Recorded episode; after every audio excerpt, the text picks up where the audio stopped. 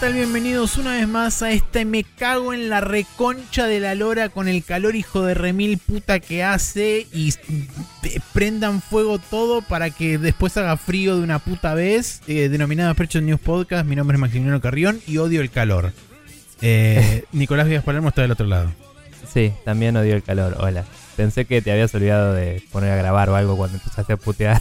Pero bueno, sí, eh, odiamos al calor en esta casa y en esa casa supongo que también, Pero en esta casa, que soy el único ocupante, puedo decir que 100% de los habitantes de esta casa odian el calor.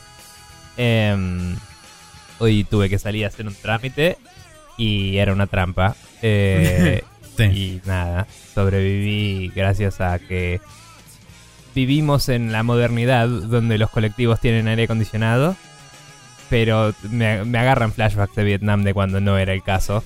Eh, y la gente que, no conoció esos tiempos no sabe, no sabe lo que era. Eh, tipo, todo bien, está bien, el bondi me salía 35, 45 centavos, pero me cagaba de calor. Así que no sé. Sí. Qué sé yo. Em, pero bueno, nada. Eh, volví del trámite y prendí el aire a pleno. En realidad no a pleno. Lo prendí a la misma temperatura que lo prendo siempre, que es razonable. No me, tampoco me zarpo. Sí, sí. Y. Sí, yo lo tengo en 25, pero porque afuera hace 48.000, entonces ya la diferencia ganás. Sí, sí. Y fue como, uh, puta, no tengo nada así que comer y tuve que comer un, un, ramen instantáneo caliente. Y era como, bueno, al menos es rico, ponele. Ni siquiera era un maruchan, es uno medio palopa. Pero bueno, nada. Así que así es el país. Calor. Sí. Eh, bueno, vamos a intentar evadir o por lo menos no pensar en el calor, eh, agradeciéndole a la gente que pasó, comentó, compartió, dejó likes y demás, como por ejemplo Nico Bacchiani, Jorge Peiret, Marce Rosa, Pibe Bonito, Mati Falseta, Reflecting God, Leandrox y gran elenco. Nico nos dejó un comentario que dice, lejos estoy de defender a Sony, pero el chabón que publicó la noticia de que bajaron las proyecciones de VR ya sacó varios informes, entre comillas, y todos fueron refutados siempre. Yo lo tomaría con pinzas. Es cierto que eh, Takahashi eh, Mochizuki, que es un, report, eh, un reportero de Bloomberg que está radicado en Japón y que hace los reportes de Japón, él fue una de las primeras personas que empezó a hablar de la famosa Switch Pro que se había filtrado a través del Nikkei, qué sé yo. Eh, y también en muchos de los casos donde hubo reportes tanto de Nintendo como de Sony que venían directamente desde, desde Bloomberg Japón, venían de su parte. Y le pifiamos a veces de que las que las, le acertó. Eso es cierto. Pero que, mm, convengamos que en la noticia también, cuando hablamos en su momento la semana pasada, Sony refutó otra cosa que no tenía directamente que ver con lo que hablaba la noticia. Así que no sé. sí.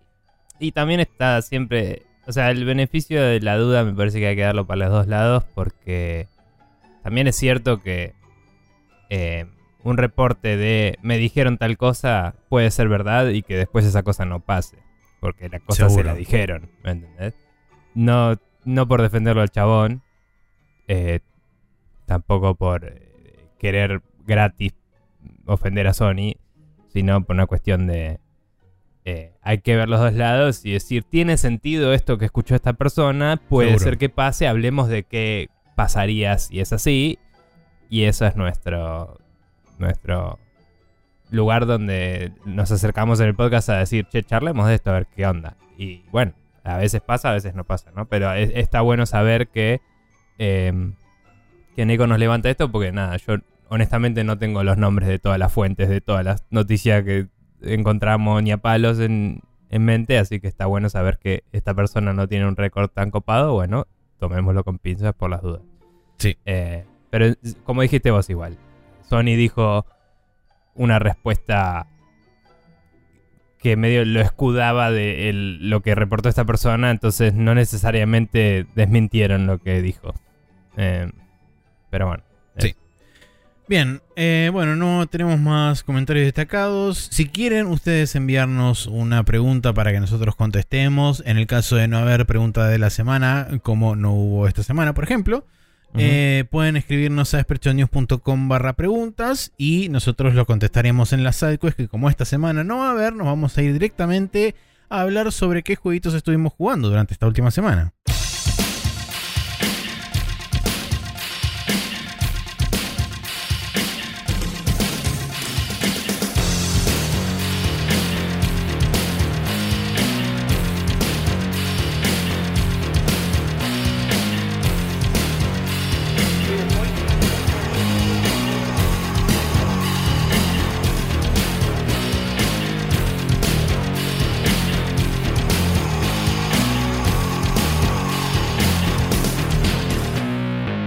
Y aquí estamos en el Now Loading, donde vamos a hablar sobre jueguitos y cosas, donde, eh, mm, para sorpresa de nadie, está el Metroid Prime Remastered.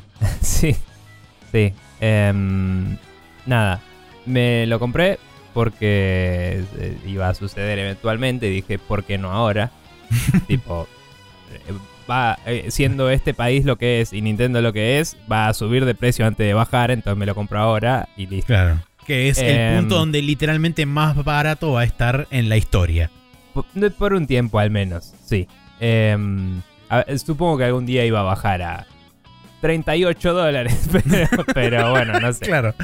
Em, bien, me compré el Metroid Prime, lo estuve jugando un poco. Mi experiencia con el Metroid Prime original es muy limitada de probarlo en mi GameCube que tengo heredada de nuestro amigo Pedro Chabón eh, la cual tengo recontra chipeada para jugar de forma totalmente legal juegos que recontra soy dueño, no sabes, un montón. Y, mm, y jugué un poco el Metroid Prime ahí, la intro.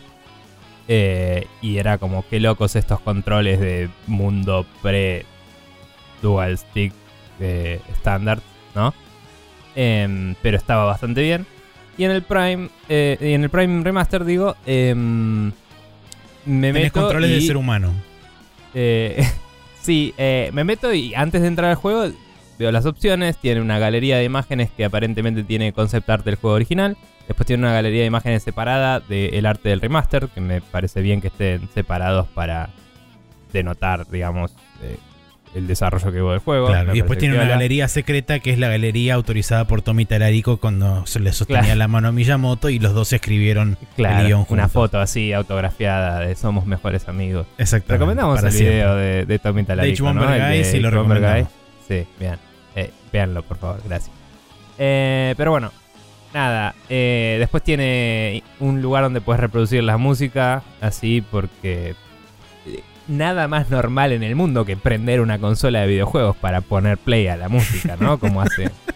como tantos juegos tuvieron en la. Eh, bueno, en, Japón, viste que como lo usa mucho en el tren, tenía más sentido, capaz. Pero el Smash tenía un modo soundtrack que te lo podías cerrar la 3DS e ir escuchando. Y esas boludeces, pero en la Switch no, tiene mucho sentido que digamos. Pero bueno. Em, y bueno, tenés esas opciones. Y me fijé las opciones de control. Tiene. Eh, por default viene con Dual Stick Control. Después tiene el control clásico. Eh, después tiene el control tipo Wii, usando acelerómetro para simular el, el Wiimote, ¿no? Eh, y después tiene como ese acelerómetro más el control moderno y ese acelerómetro más el control viejo. Entonces son cinco opciones de control. Bastante copado que tenga todas esas opciones. Sí. Em, no probé, pero imagino que si haces el control moderno más eh, Wiimote podrías usar el, motion de, la Switch en handheld, digamos, para apuntar. Eh, no estoy seguro de eso porque sé que usa el Joy-Con derecho como si fuera un Wiimote, entonces capaz que no, se traduce bien. Eh, no lo probé. Pero bueno, cuando entras al juego al toque te das cuenta de que está hecho de cero. O sea, dice remaster el título, eh, está rehecho el juego de, la discusión eterna de qué es un remaster y qué es un remake, aparte, es un juego que está hecho de cero. Los chabones agarraron de cero, entre comillas, porque ya existía, entonces hay un precedente, ¿no? Pero. Pero digo, los chabones, eh, justo escuchaba un video, vi un video de Modern Vintage Gamer, creo que era así, la sigla MVG, se llama en YouTube, que hablaba del, del Prime Remaster. Estoy esperando el de el de Digital Foundry. Tipo, ¿dónde está mi video de Metroid Prime? Pero bueno, no importa. Em, Creo que salió eh, ayer a última hora, si no me equivoco. Sí, uno no lo vi. Bueno, de, trámite a la mañana me desacomodó el, rato de ponerme al día antes del podcast. Em, pero bueno, básicamente el Prime em, lo pusieron en el motor actual que tiene Retro Studios, que como decías vos antes de grabar, probablemente sea eh, la versión que están usando para el Prime 4, sea lo que sea eso hoy en día, ¿no? Em, entonces, como que portearon el juego original a, el, a la Switch y al, y al motor nuevo y le rehicieron básicamente todos los modelos 3D y todas las texturas. Eh, no sé si los audios tenían los masters y simplemente los remasterizaron literalmente, haciendo el uso literal de la palabra, o si tuvieron que hacerle una pasada extra. Eh, capaz que llamaron a Tommy Talarico y le dijeron, por favor, vení y dale la mano a Miyamoto y hagamos esto. Eh, ni idea. Pero, pero bueno, genuinamente vos lo ves y es un juego que se ve nuevo. O sea, es, es ridículo lo bien que se ve en la Switch. Inclusive en el video de, de MVG decía que, o sea, parece que corre 1080 a 60 cuando lo ves. Vos lo ves y decís, esto se ve muy bien. Parece que corre a 900 a 900p en realidad de altura, píxeles. Y tiene un doble anti-aliasing, viste, un 2x. Eh, eh, no sé cuál de las técnicas de anti-aliasing. Que corre súper bien y parece que está a 1080. O sea, es ridículo lo bien que se ve. Eh, le pusieron luces dinámicas en algunas cosas. Que el juego original era súper estático, ¿no? Sí. Em, eh, había muy pocas cosas que eh, prendían y apagaban las luces estáticas del, mundo en el juego original. Por ejemplo, cuando cargas el Charge Beam, se cambiaban las luces. En este, por alguna razón, el Charge Beam no afecta a las luces, que es algo que si estás buscando a ver cómo se ve el motor, te das cuenta. Yo me di cuenta ayer jugándolo. Y después vi el video de MVG y dijo, esto es lo único que no afecta a las luces y es medio raro. Y es tipo, sí, tal cual. Porque haces el Charge Beam y no, no te ilumina ni el cañón ni el ambiente, digamos. Hmm. Pero todo el resto es como que las luces del mapa afectan la refracción de la luz en el cañón de Samus y, como que se ve muy lindo. En las tomas que Samus se convierte en Morpho lo vuelve, eh, su modelo 3D está todo hecho de cero y tiene materiales más eh, con pasada de arte más moderna que hace que se vea afectada por el ambiente de otra forma, que en el original era como que todo tenía su propio color, digamos, su material propio. Porque la, la GameCube tenía, creo que eran 111 o 119 distintos shaders precompilados en el, en el chip de gráficos, que eso lo habíamos hablado ese día que hablamos de los super shaders y toda la bola en un programa. Y, mm, y todo el resto era, digamos, renderización de la vieja, de pre usar shaders para todo. Era un pipeline fijo de, placa de video. ¿Eso quiere decir para las personas que no saben de qué carajo estoy hablando? Que podías interactuar menos entre distintos elementos de luces y sombras y, y, cosas que afectan a, cómo ves las cosas en el mundo, eh, porque era una simulación, digamos, precomputada. Era como, bueno, esto tiene que tener este color acá y capaz que a lo sumo le podías teñir un poquito de azul cuando está en un lugar azul y un poquito de rojo cuando está en un lugar rojo, pero tenías que hacer a mano para que tenga sentido donde estaba. Ahora es un poco más dinámico eso, a pesar de que el mapa en sí tiene luces estáticas. Claro. Em, y bueno, todos los modelos 3D se ven, como decía, como si fuera un juego nuevo. No es que le hicieron una pasada de textura y, listo, sino que los hicieron de nuevo. Y son bastante high poly para hacer un juego primera persona en Switch. Eh, y, y aprovechan muy bien el hardware. Corre a 60 que yo sepa clavados. No, no noté problemas. Por ahora jugué poquito, debo decir. Pero lo quería probar antes del programa para contar, eh, y lo que sí voy a decir es, siendo un poco crítico de, las cosas, es... Es cierto que el control dual stick es, eh, entre comillas, mucho mejor y más moderno y todo. Pero también es cierto que el juego no está diseñado para eso. Entonces, la mm, agarrándolo, yo hace rato que no juego un FPS dual stick, pero agarrándolo es como que la sensitividad la sentí como que no estaba tan pulida, viste, como que me costaba en, apuntarle a un enemigo. Quizás no tiene auto aim y es crudo porque el juego sigue teniendo un lock on, que es lo que tenía el juego original. Entonces como que apuntás más o menos al enemigo y apretás el lock on y se acabó el problema. Sí, snapea pero si es un esquema de controles modernos, espero que haya un poco de auto-aim para que se sienta bien sin tener que depender del locón. Eh, el tema es que el locón es parte del ritmo del combate, de cómo está diseñado. Vos, eh, como jugar un Devil May Cry o algo así, necesitas poder hacer strafing alrededor del enemigo a veces para poder esquivar sus ataques y dispararle por atrás, ¿viste? Cosas por el estilo. Nobleza obliga, igual me da la impresión de que el Locon es un poco vestigial en la remake por el, o en el remaster por el hecho de que justamente en la versión original utilizaron el Locon porque los controles de la forma que los habían configurado no eran lo suficientemente eh, inductivos a poder eh, eh, controlarse como FPS más modernos como a partir del Halo básicamente.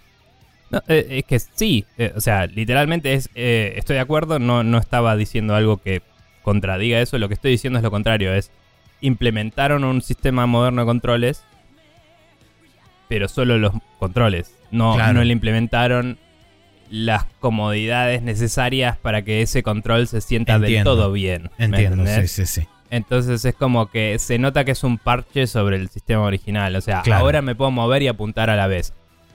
Ok, está buenísimo en comparación. Pero cuando apunto, eh, es como. No se siente bien la aceleración de cómo girás, no, no se no snapea al enemigo porque tenés un botón de locón, entonces no hace falta, entre comillas. Lo que... Pero no se siente bien en comparación a jugar un shooter moderno. Tal cual. Eh. La solución creo que hubiera sido si vos seleccionás el esquema moderno de controles, o sea, el de los dos sticks, deshabilitar el locón y ponerle, digamos, las comodidades modernas de un FPS en consola a ese esquema de control y cuando cambias a los controles clásicos o al control de Wii moderno, ahí habilitar el locón y hacerlo una opción que esté inherentemente atada al estilo o al esquema de control que tenés. Sí, como decía, me parece que el Locon está todavía pensado como algo esencial para el ritmo del combate y para esquivar enemigos mientras le seguís disparando. Porque te, si no, no puedes hacer strafing, digamos. Va, no, sí, bueno, puedes con los dos sticks. Pero digamos, no puedes hacer strafing pivotando alrededor del enemigo. Que esto... Eh, para explicarlo bien.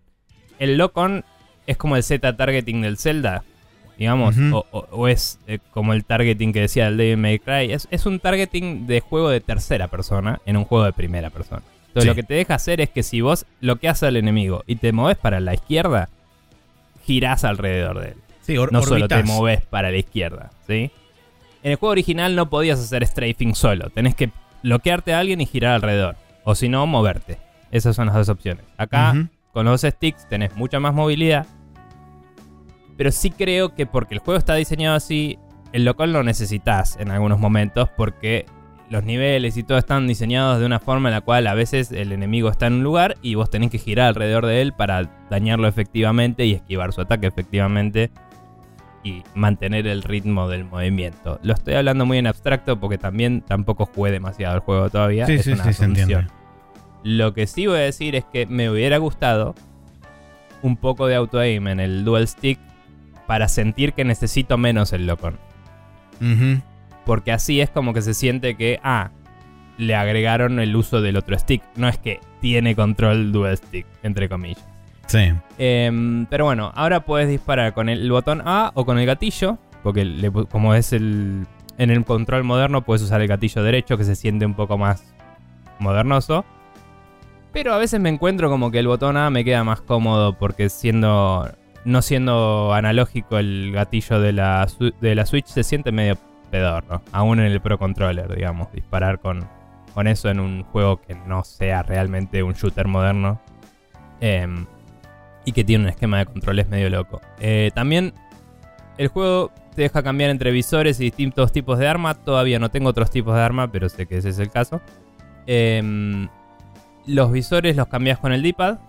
Y me está costando todavía acostumbrarme a cuando querés escanear algo, tenés que cambiar al visor y después apretar el gatillo izquierdo. Em, mm. Y es como que no, no puedes mantener apretado el botón del visor y que ya haga el análisis o algo así. Es una pelotudez, ¿eh? No, no me estoy quejando, pero digo, eh, hay que acostumbrarse al control. Eh, de nuevo, no es un esquema de controles modernos es le pusimos otro stick al Metroid. Esa es mi queja real, digamos, al respecto, o mi crítica real del asunto. Em, pero después hay otras cosas lindas que estaba escuchando recién en el podcast de Imran Khan, eh, que voy a ver más adelante, pero eventualmente tenés un, un visor que es rayos X. Y si tenés puesto el visor de rayos X y cambias de arma, por ejemplo, ves a través del cañón la mano de Samus haciendo gestos para cambiar de arma. Y los ah. gestos se condicen con el tipo de arma que es porque son manos de chozo los logos de las armas. Tipo, es como una mano haciendo, no sé, que te diga la mano de, así medio vulcana y otra que sea como apuntando con el dedo índice y lo que sea. Entonces como que Samus hace el gesto y eso le... y eso le cambia el coso. Y eso es un detalle que no existía en el original. ¿Me entendés? Claro. Em, así que nada, muchas cosas así de pulido, muy lindas. Em, el juego arranca, o sea, hay una intro y cuando termina la intro llegas a un lugar medio selvático y, y llueve, que en el juego original ya llovía ahí, pero el efecto de lluvia está muy lindo, o sea, en el original caían gotitas que rebotaban así nomás contra tu cañón y listo, es como que veías un, una especie de textura que pegaba y rebotaba, ¿sí? Y acá es como que tenés un shader en que ves todas las gotitas que caen sobre el cañón y después ves que van como escurriendo hacia el costado y si levantas el cañón para arriba, obviamente llueve eh, como uno esperaría, ¿no? Como que se pega el cañón del costado y va como chorreando, te pega en el casco y te, marca la cámara con gotitas. Pero tú ves así que no esperás ver en un juego que uno asume que están tratando de exprimir todo el hardware a pleno. Pero también es como que en realidad si lo pensamos son todas habitaciones bastante chicas en el Metroid Prime. ¿no? Está bastante bien careteado, pero son mapitas con separados por puertas que actúan de loading. Entonces, eh, y en un juego que ahora es en una flash memory en vez de ser en un disco como era el original. Entonces el tiempo de load y todo eso y paginado a memoria y disco es como, bueno, disco, storage es mucho más rápido. Entonces como que pueden hacer más eh, cosas copadas. El, juego original también en la GameCube creo que tienen 25 megas de memoria RAM. y acá tienen cuántas? ¿2 gigas? ¿3? ¿4? Eh, creo que 2 gigas. Creo que 2 gigas, sí. Eh, mm, pero bueno, nada. genuinamente, técnicamente impresionante. Los controles, mientras que mejores, no son modernos como dicen, en mi opinión. Eh, y lo único que sí se nota, y eso es algo que le pasa a muchos de estos juegos y no hay mucho que hacerle, de, estos tipos de remake, es que las animaciones a veces son medio duras para la fidelidad que tiene el resto del juego. Em, sobre todo pasa con la nave de Samus el principio, ¿viste? Es como que es la animación del juego original, la calcaron tal cual. Lo cual sorprende cuando portearon todo el juego a un nuevo motor y todo. Pero es como que llega y sus partes se mueven de una forma medio como rígida, ¿viste? Como que le faltan las, lo que se le llaman las animaciones secundarias, ¿no? Claro. Como que es todo eh, una acción contigua que llega a este punto, cuando llegó a este punto activa la siguiente parte de la animación y es todo como parte por parte y no tiene como piecitas que se muevan o pelotudeces así que vos miras el nivel de detalle del modelo 3D y esperás que se anime un poquito mejor. O cosas por el estilo. Claro, cosas por el estilo se sienten medio raras. Entonces es como. Eh, como en la Halo.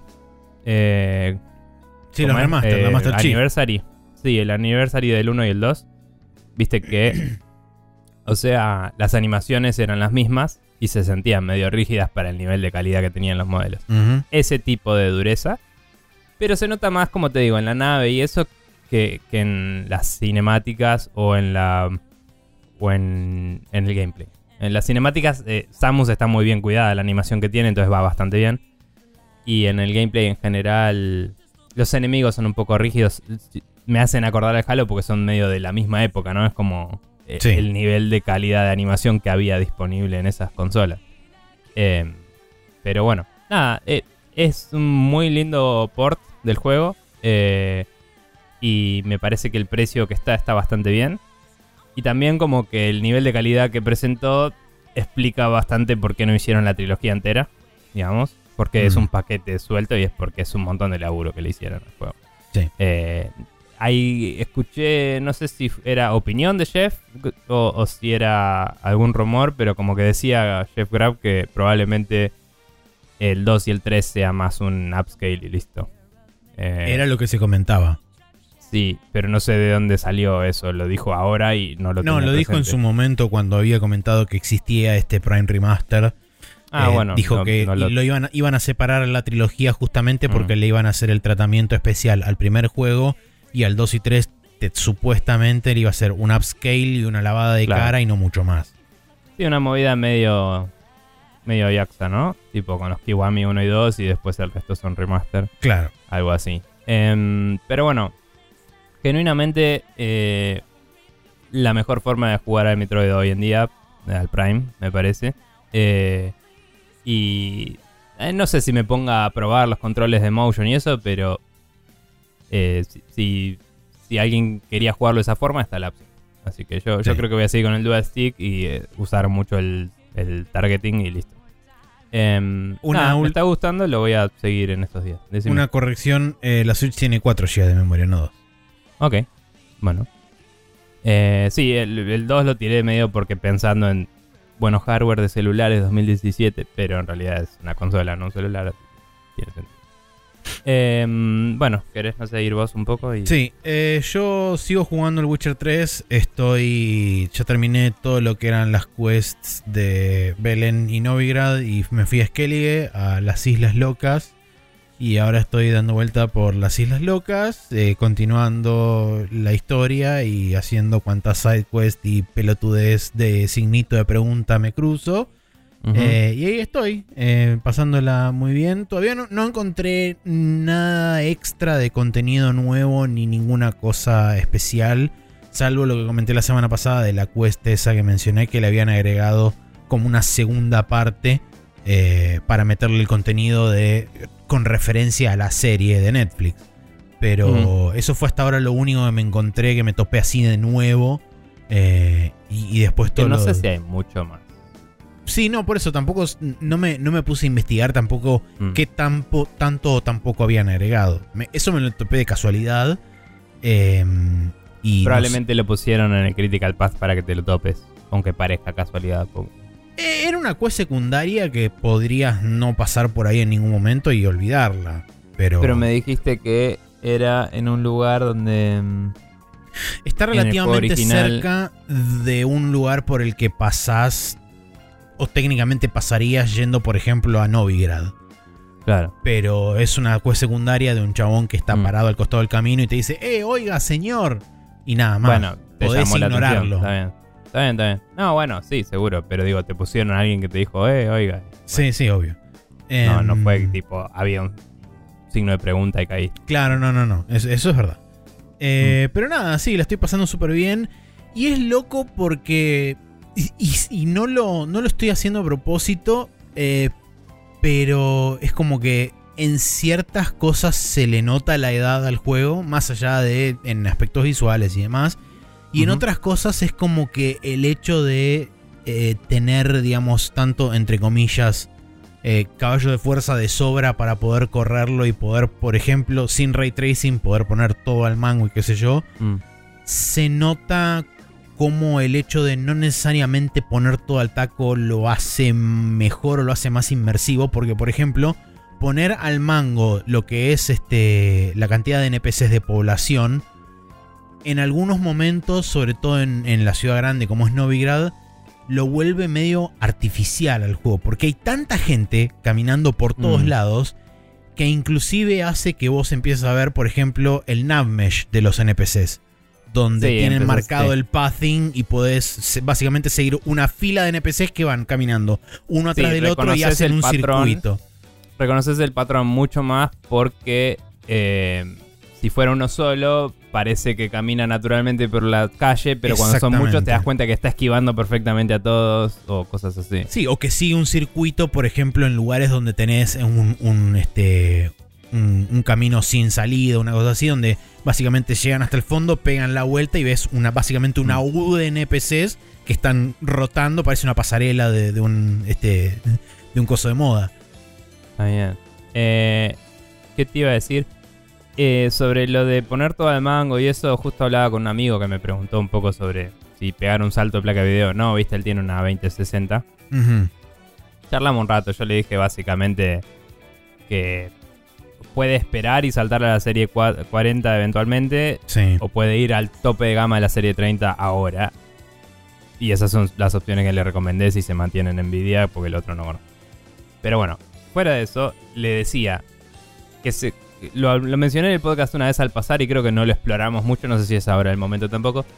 Pero se complicó mucho el decir qué es los gráficos al mango. Sí. Eh, porque antes el GeForce Experience Sarasa yo le decía ponelo al mango y se me acababa el problema. Y cuando dejaba de andarme al mango era hora de comprarme una placa de video. ¿Me entendés? Y ahora tenemos eh, la serie 20, 30 y 40 tienen tres versiones distintas de DLSS. Que en teoría son retrocompatibles, pero ya no le están dando soporte a la 1.0. No. Y a la 2.0 le están dando, honestamente, poco soporte para la cantidad de placas que hay en el mercado. Le están todo el tiempo diciendo, eh, esto sale con 3.0. Es tipo, sí, bueno, ¿y 2.0 lo banca o no? ¿Qué onda? o no está claro el mensaje, capaz que lo banca y no, no te lo dice. Sí. Y como que si le pones, eh, no es fácil decirle, bueno, renderiza esta resolución y usa DLSS para llevarla a esta otra. Eh, y de poner un preset y que eso sea para todos tus juegos. No es fácil hacer todo eso. En el mismo GeForce Experience no puedes decirle prioriza frame rate o prioriza gráficos. Y, que cuando lo, entre comillas, optimizas sea claro. Porque porque la barrita es lineal y es como no es lineal ahora, es un árbol. Es tipo, quiero ir para el lado de framerate, quiero ir para resolución o quiero ir para eh, todo al mango. Y se complica mucho. Entonces, eh, estoy de acuerdo que por todo lo que vi del Witcher, lo más sensato es apagar el ray tracing y darle todo lo demás al taco.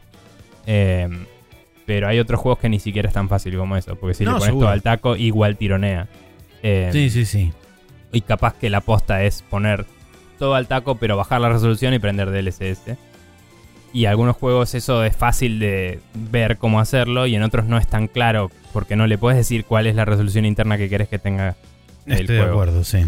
Eh, creo que el control tenía las dos, decía. El control sí. Resolución interna, resolución de salida. Y hay juegos que simplemente tienen DLSS on-off y la resolución. Entonces es como, ¿y?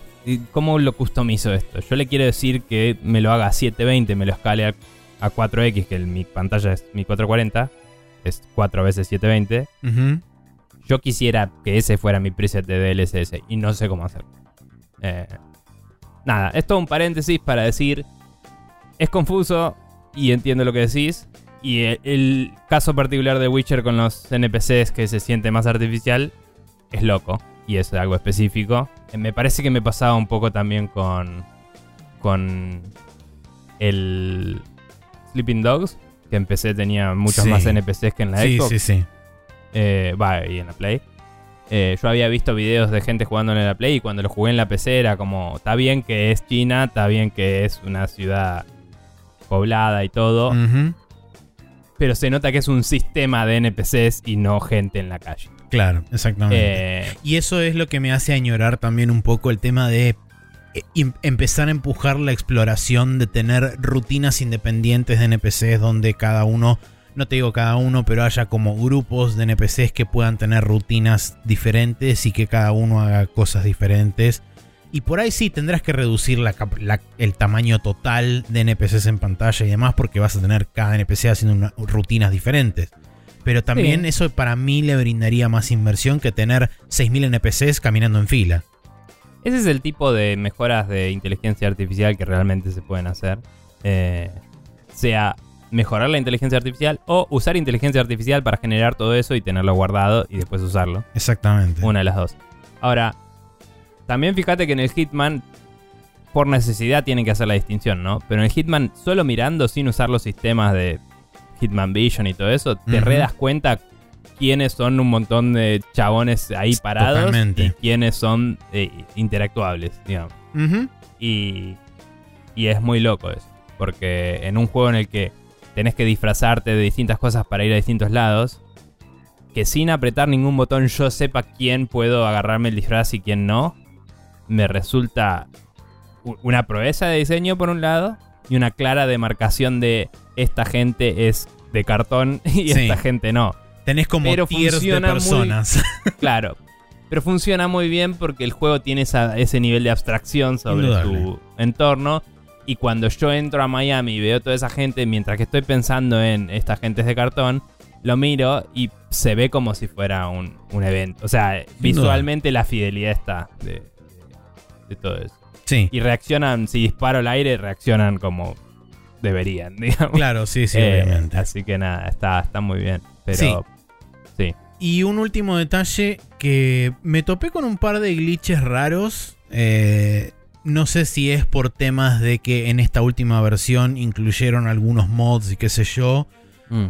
por eso no, sé a, ciencia cierta qué es lo que está causando alguna de esas cosas, pero eh, me encontré con pequeños problemas de animación, alguna que otra tipo tirada por ahí, cosas como mm. por ejemplo que no se triggereaba la música en determinados momentos y por ejemplo hacer reload del save eso lo arreglaba o a veces tenía que eh, salir al menú principal y volver a cargar la partida para que se, se arreglara. Hubo una quest que se me vagueó en un momento y cuando hice fast travel de un punto a otro y volví a ese mismo lugar, la quest es como que se había reseteado y había quedado en, eh, digamos, se flagueó de forma correcta y la pude continuar. Cosas así medio extrañas que en el juego original no me habían pasado nunca. No, me topé ni con ningún bug grosero, ni con cosas de este estilo que son por ahí más glitches y cosas menores. Entonces no sé si fue un tema de que con la integración de todo, de alguno de los mods y qué sé yo, o no testearon del todo, o hubo algunas cosas que quedaron medio en conflicto y hicieron que otras cosas se rompieran por otro lado, pero es como que lo quizás también porque lo estoy no te digo mirando más en detalle, pero le estoy prestando atención a otras cosas porque ya como dije, viendo qué es lo remasterizado y claro, también por ahí es como lo estoy mirando con otro nivel de detalle y por ahí le mm. encuentro esas pequeñeces y esas cosas. Sí, eh, ¿qué te iba a decir? Capaz que tenerlo bastante al mango trae algunos de esos glitches por, digamos, estoy pensando en cómo funcionaría el motor, ¿no? Pero digo, si tenés la memoria de, video más o menos llena, el juego debe tener una parte reservada para poder cargar cinemáticas en caso de necesidad o lo que sea. Entonces puede ser que algunas animaciones traten de cargar y diga, uy, no hay lugar, entonces el chabón se queda en la pose T y capaz que si miras los logs hay un warning, no se pudo cargar por memoria, ¿me entendés? Hmm cosas por el estilo. Em, el audio podría pasar por algo similar, aunque honestamente nunca terminé de entender cómo funcionan los audios en placa de video. Imagino que se carga en VRAM y se reproduce en el GPU, porque hoy en día el audio pasa por la placa de video. Asumo lo em, mismo. No sé. Pero bueno, ni idea. Eh, suena igual a que nada game breaking. No, no, no, para nada. Como te dije, lo más game breaking fue una quest secundaria. Sí. Que cuando llegué al lugar es como que estaba. La, situación de la quest estaba como resuelto, pero yo tenía que resolver un puzzle.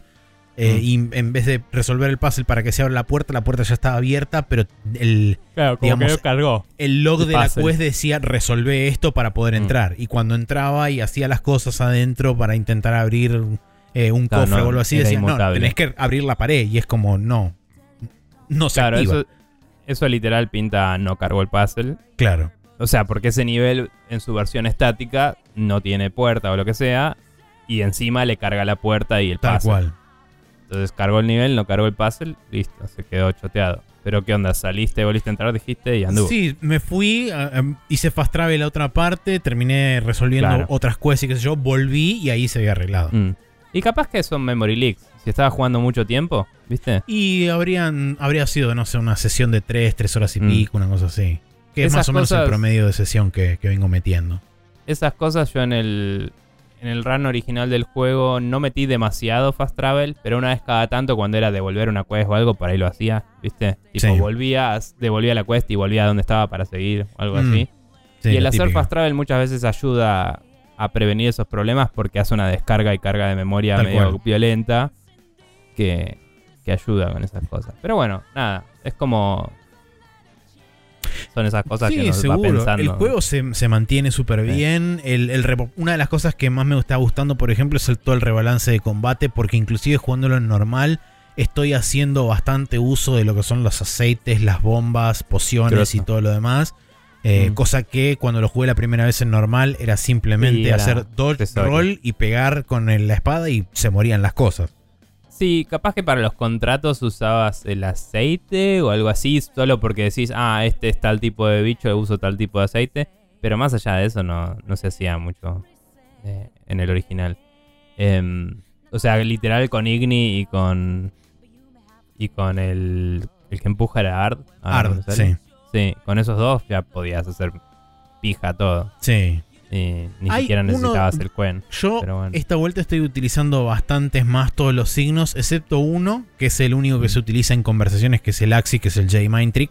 Sí. Eh, pero después todo lo demás sí los estoy usando bastante más seguido en, en peleas. E inclusive estoy usando signos que antes o que por lo general en lo que es el bestiario, en lo que te indican en, en las instrucciones de, de cada tipo de bicho, cuáles son sus debilidades y qué sé yo, te dicen este signo es más útil para este bicho, qué sé yo. Podés usar otros signos, como por ejemplo eh, Irden, que es el de poner las, las trampas en el La piso para que hagan sí. slowdown. Sirve para bastantes más enemigos de los que realmente son, entre comillas, débiles. Porque esencialmente lo que hace Sí. es ponerlo en una, en una suerte de burbuja donde alenta la animación y puedes correrte para el costado y cagarlo bastante más a palo mientras está dentro del círculo.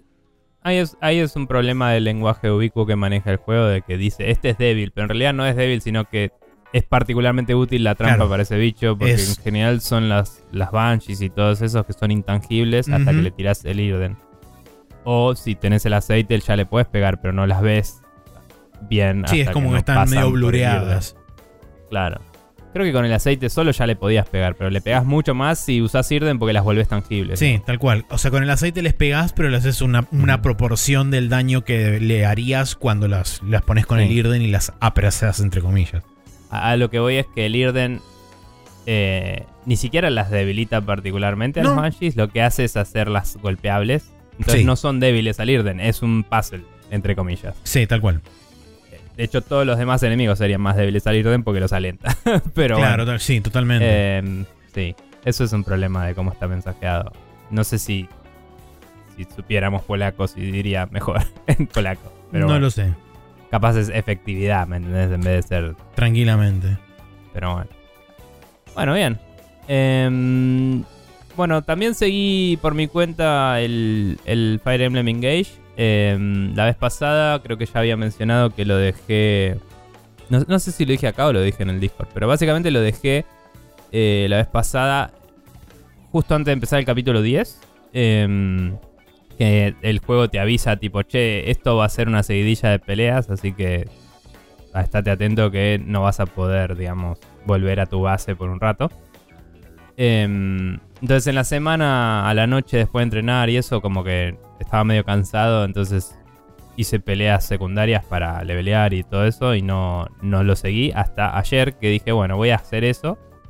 em, a ver qué onda. Y nada, es una secuencia de dos o tres peleas con un poco más de historia seguida. Mm. Eh, y, y es interesante porque te cambian el estado de algunas cosas. Em, y es como que estoy. Digámosle, es, es es el capítulo 10-11, pero digámosle que es como que pasas del acto 1 al acto 2, ¿no? Es como, bueno, pasa algo y ahora tu objetivo varió un poco. O sea, seguís teniendo que matar al malo maloso porque la historia es re básica, pero es como. eh, como que estás entrando a la cueva y teniendo que agarrar la espada, etcétera, ¿no? Ok, ¿los Em, capítulos qué tan largos son? Porque decís que estás en el capítulo 10-11 y recién entrando al acto 2, entonces asumiría No, que si es... es- una historia de tres actos, ¿tendría treinta y pico de, de capítulos? Ni siquiera sé si es una historia de tres actos realmente. Ah, ok. Em, es. eh, Digo acto 2 solo porque eh, es Ah, pensé tangiblemente que el distinto. juego te lo había especificado no, no, no, como no, es, acto 2. es una abstracción mía que digo, es tangiblemente distinto el estado del mundo. Ok, ok. Eh, no, es, no es tipo otros RPGs que el mundo se destruye y eso. Lo que digo es, pasa algo, Sí. que, eh, qué cosas tenés disponibles vos para tu combate y eso cambia un poco. claro. ¿sí? Un- uno- una rotación de personajes, pasan cosas, qué sé yo. Y, y de golpe es como, bueno, tengo que volver a eh, hacer algunas cosas que ya había hecho ahora. Sí, como que se modifica el status quo de alguna forma Sí. y... Sí, Esas es como que te tenés que volver a hacer desde abajo porque pasaron cosas malas. Que Claro, es el típico sí. momento del pantano de Atreyu. Eh, Claro, como, eh, y nada, y etcétera. Em, así que nada, eh, hice eso. Estuvo bien esa seguidilla. Hay un par de momentos medio dramáticos. La historia es muy pelotuda. Está bien escrita en algunas partes. Como dije, la interacción entre personajes es donde suele haber más cosas interesantes. Hay algunas interacciones entre personajes que son ultra imbéciles. Tipo, Hmm. cero sustancia. Y hay otras donde hay relaciones un poco más exploradas y quizás es como que eran más canónicas, ¿no? Es como, bueno, estos dos se llevan bien, o estos se conocen desde siempre, o estos no se conocen desde siempre, pero son eh, no sé, el príncipe de tal lugar y de tal otro lugar. Entonces tienen de qué hablar, ¿no? Como regentes de su área. Entonces hay conversaciones que son interesantes, conversaciones que son una poronga, literal. y, mm, y las conversaciones con los emblems tienden a la parte de poronga porque como son de otros juegos y es todo tipo, Eh, mirá sí. el aniversario de Fire Emblem, no hay sustancia ahí, no hay nada de qué hablar, en casi ningún caso. Hay algunos que sí, pero por ejemplo, lo que decía recién de dos personajes que son príncipes que hablan de cosas interesantes, casi todos los Emblems son príncipes porque son los protagonistas de todos los Fire Emblem. Y, Y no sí. tienen ese tipo de diálogos con los protagonistas del juego este. Entonces es medio un embole. Eh, es como que es más como, uh, qué loco, soy un fantasmita. tipo, no sé. Eh, y. mm, Pero bueno, fuera de todo eso, hay un momento dramático con un par de personajes en particular. Y. Y si en la pelea usás a esos dos personajes, que pueden no usarlos, pero si los usás, cuando peleas contra ciertos enemigos, tienen diálogos eh, del contexto, ¿viste? Y es como que está, está bien explorado. Y, y esa es, di- digamos que es la fortaleza del storytelling de este juego, es esa. El resto deja que desear. Em, ya eh, hice lo que dije la otra vez y empecé a jugar más misiones seguidas antes de volver a la base, porque si no es un embole. Lo recomiendo. Total, si quieren levelear, de hecho, aparecen muchas misiones de estas secundarias y puedes ir y hacer misiones a lo loco. Y leveleas con eso en vez de ir a la base y hacer menu, eh, menu manager. ¿Las misiones Eh. secundarias te aparecen como puntos en el mapa donde tenés que mover el cursor o te aparecen desde un menú desplegable o cómo es el tema? Em, Porque vos me habías es- contado que el mapa tenía como varios puntos Sí. donde vos te vas moviendo por esos puntos. Hay, hasta ahora vi tres tipos de misiones secundarias. Eh, una son skirmishes, que es tipo en mapas que ya estuviste, aparecen enemigos nuevos. Claro, y es como ir y pelearles. Y es opcional. Eh, hay uno que dice training, que supongo que implica que si se me muere alguien no se muere. Pero no dejé que pase, así que no lo sé. Pero es básicamente en el reino de uno de tus protagonistas. eh, cada tanto aparece tipo, querés entrenar y es como que peleas contra los guardias del castillo. Eh, y es una pelea normal, no tiene nada de loco. Pero eh, como está distinguido el skirmish, supongo que eh, vos podrías, digamos, perder ahí y no pasa nada. Claro. No lo sé, no lo voy a poner a prueba, honestamente. Em, y después está un. Creo que solo tuve uno hasta ahora. eh, un Paralog. Que me parece que es algo que se habilita más hacia el final del juego. Porque dije, estoy en el capítulo 11. No son demasiados capítulos. No, voy a decirlo porque hay gente que le molesta y le spoilea. Pero digamos que. mm, No me falta muchísimo. Em, entonces creo que a partir de acá el juego va a empezar a tirarme estos paralogs que son misiones de los emblems. Em, porque vos los emblems podés subirlo la relación igual que a los personajes a, eh, a, digamos C, B o A en nivel. Y no sé si hay relación S con los emblems, pero bueno. Y se me habían quedado en, en B todos, o sea, no podía subir más que B. Y el, estos paralogs aparentemente son para subir la relación a A. Entonces, tuve un paralog de una personaje que es del Awakening, que se llama Lucina, que es la, la, la Marth mujer, ¿viste? Sí. Em, que aparece y le dice, ¿Marth? Y es tipo, no, soy Lucina. Ah, bueno, dale, buenísimo.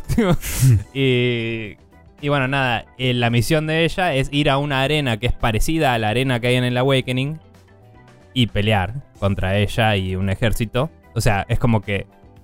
mm, primero, si la tenías equipada, la persona que la tenía equipada no la tiene, porque está del lado opuesto. Claro. Y segundo, em, nada, eh, tiene sus habilidades y todo. Y, y, y nada, es como que.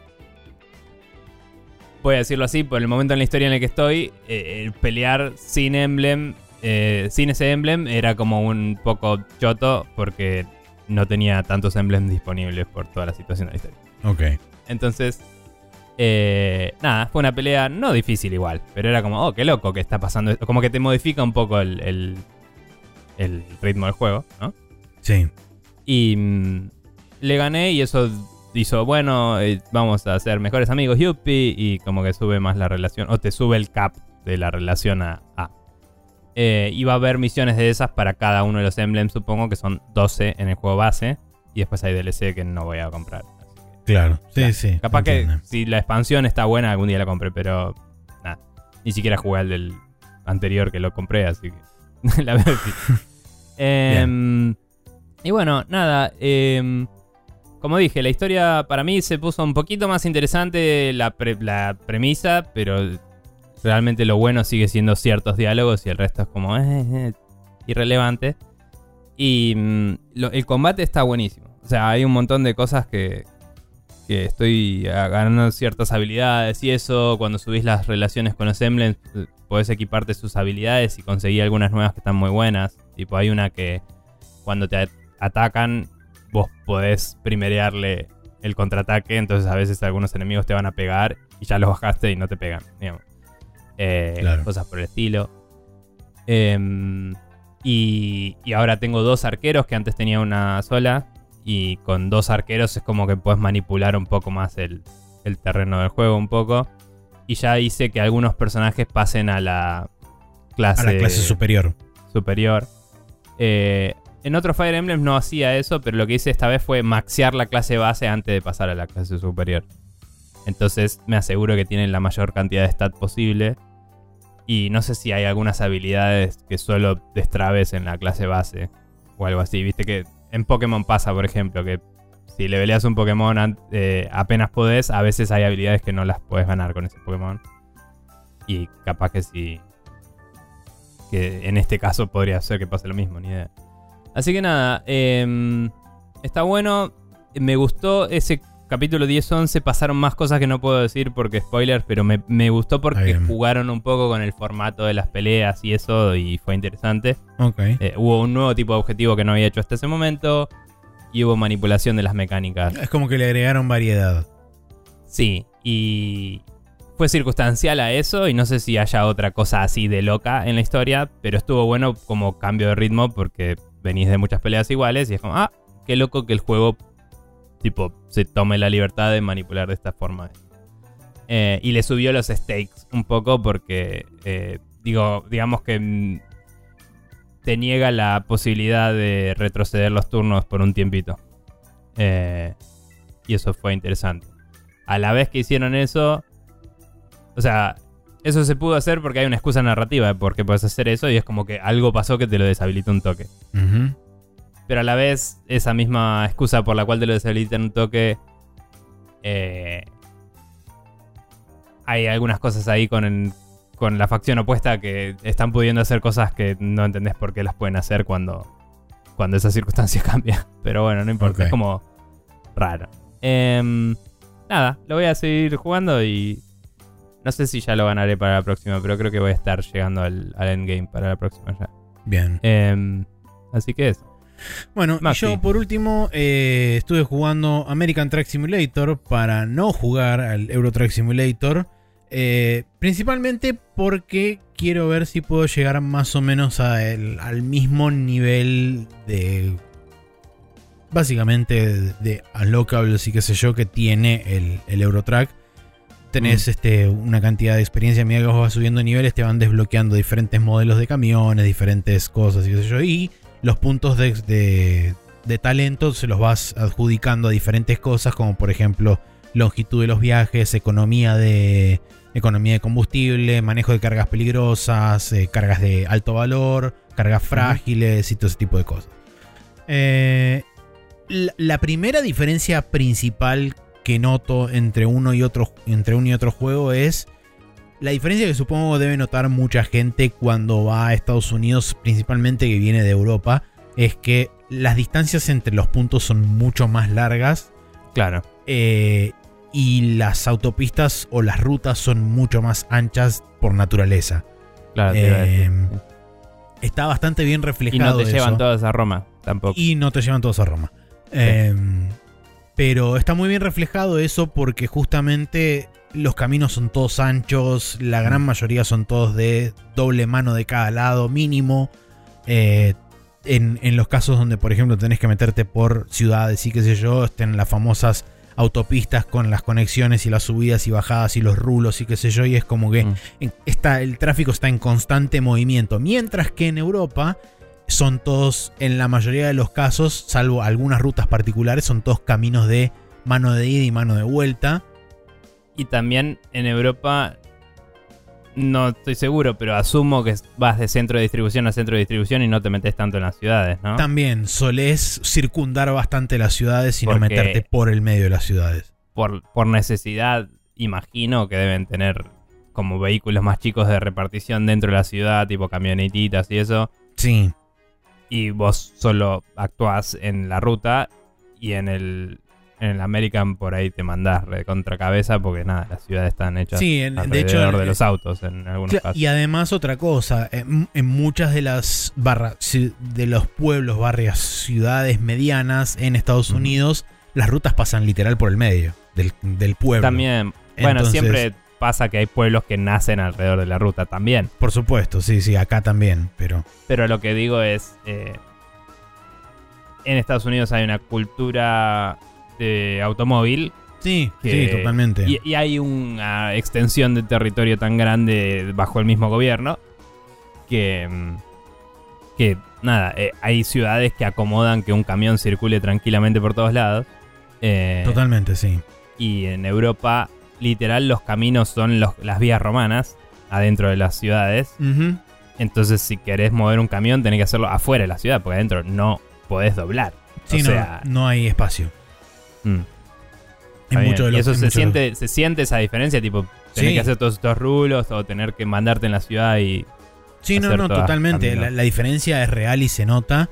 mm, Eh, de hecho, justamente en muchas de las ciudades y qué sé yo, y si bien el juego, digamos, la escala en, en relación con lo que teóricamente podrías hacer es bastante más este, eh, condensada por el hecho de que obviamente no te van a diagramar una ciudad entera donde vos podés bajarte de la autopista y andar por las calles y qué sé yo, sino que simplemente en la mayoría de las ciudades grandes, hasta ahora por las que transité, simplemente tenés dos o tres autopistas por las cuales vos divergir y mandarte para otros lados, o una autopista que te, cruza de una punta de la ciudad a la otra, que por supuesto también está hecho a una escala reducida. Pero sí, Sí. Se, se nota, digamos, la diferencia que hay a la hora de, bueno, ok, sí, el, el- el volumen y flujo de tránsito es otra, otra cosa. Inclusive también se nota muy, mucho eh, lo marcada que están las diferencias entre estado y estado con respecto a no solo rutas, sino también, por ejemplo, límites de velocidad. Cosa que mm, dentro de Europa inclusive hay una, una unificación mucho más homogénea de, de Sí. niveles y de, de diferencias de velocidad. Salvo, por ejemplo, en lugares como Alemania y más lo que es Europa Oriental, donde tenés límites de velocidad un poco más altos, pero todo el resto de Europa es tipo 90-100 de, de máxima. Claro. Y acá, tipo, pasás de estado y vas de 60 a 75 millas, que son de ponerle 100, 110 kilómetros por hora, 140. Baja que esté todo en millas, por Dios. Em, Lo puedes poner en ¿qué te iba a kilómetros, pero los carteles siguen estando en millas, entonces. Sí, es sí. Sí, por eso. Em, ¿Qué te iba a decir? El juego este había salido después que el euro. O sea, el Sí. American es Es posterior. más actual que el, que el euro. Sí, sí, sí. Y hay, y hay como. Más allá de gráficos o no gráficos, es, eh, hay diferencias de calidad de vida, así, de, de- Hay, hay cómodo algunas. o lo que sea de manejar. Sí, hay algunas cosas, cambios menores, pero mayormente se mantiene casi igual. Mm. No noté, no noté grandes cambios. Sí noté, por ejemplo, algunas bastantes mejoras en, con respecto a fidelidad visual. Se, se nota que es una versión más moderna del mismo motor. Claro. Eh, con algunos efectitos y alguna que otra cosa más. Tipo, por ejemplo, tiene la posibilidad de que cuando te pega el sol de diferentes formas, qué sé yo, se ve medio como reflejado. Está bien que seguramente es un decal o algo así, pero se ve medio Mm. como reflejado el panel estático sobre alguno de los vidrios y qué sé yo. Sí, esas cosas son lindas. Me acuerdo, paréntesis, cuando jugamos el Drive Club, que Sí. nos habían dado para review, el reflejo dinámico del, del dashboard en el parabrisas y cómo la luz se proyectaba a través de las ventanas sobre el dashboard me parecía hermoso.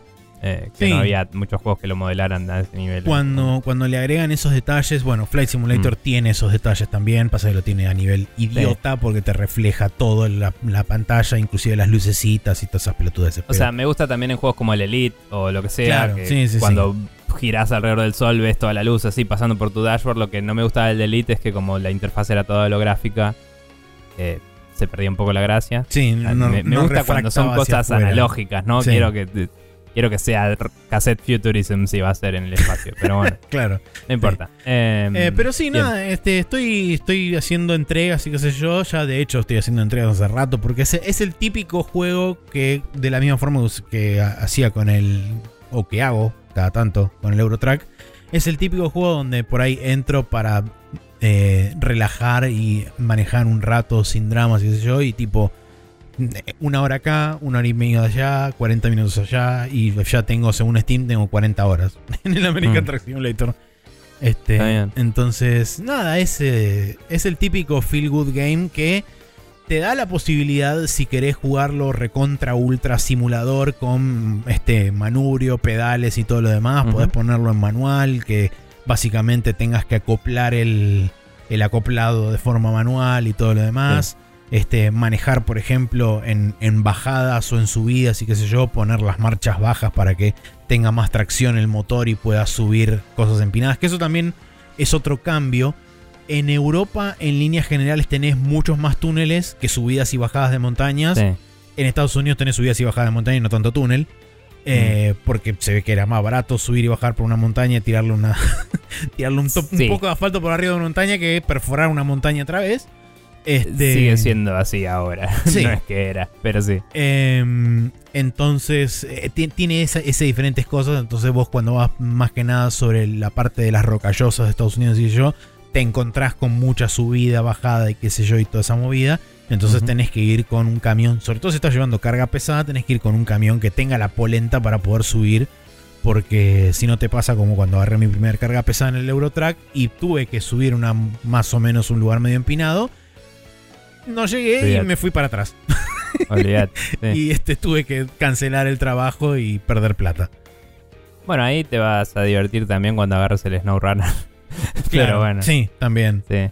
Ese, el SnowRunner algún día me lo voy a comprar. Y después si querés jugamos multiplayer. Pero. Pero bueno. Em, Y eso es todo. nada. Piola. Bien. Bueno, vos estás manejando este. Cierto, es verdad. Eh, esta Sí. semana jugamos entonces el American Truck Simulator que está disponible para PC. Creo que no está disponible para ninguna consola. No me fijé del, este, Creo que no. no lo sé ciencia cierta. Eh, The Mm. Witcher 3 Wild Hunt Complete Edition, que está disponible para PC, Play 4, Xbox, Switch y Play 5. El Fire Emblem Engage, que está disponible para Switch. Y el Metroid Prime Remastered para Switch. Eh, una cosita que me olvidé de decir del Metroid Prime. En las opciones había una setting que me llamó la atención porque no sabía de esta diferencia regional. Pero te dejan elegir si querés o no un narrador que hay en la versión europea y japonesa. ¿No? que no sé qué onda ese narrador. No lo prendí porque por default vino off y dije, lo voy a jugar en off, pero dije, después voy a googlear a ver qué carajo es esto y todavía no me fijé. Pero aparentemente en la versión europea el narrador se activaba, no sé si en cinemáticas o en ciertos momentos. Y después en la versión japonesa era como que estaba más presente todavía. Ok. Eh, que no sé si la versión japonesa tenía voice acting en, en japo o si era en inglés con subtítulos Eso iba a preguntar. eh, porque es un juego hecho en, en Texas, Estados ¿no? Unidos, sí. Eh, pero bueno, me llamó la atención, capaz que después lo pruebo para joder, pero digo, si, si el ambiente está pensado originalmente para ser sin narrador, lo voy a jugar sin narrador, pero después voy a ver si juego con la opción o averiguo al respecto porque me llamó la atención. Sí, curioso. Y me olvidé de mencionarlo.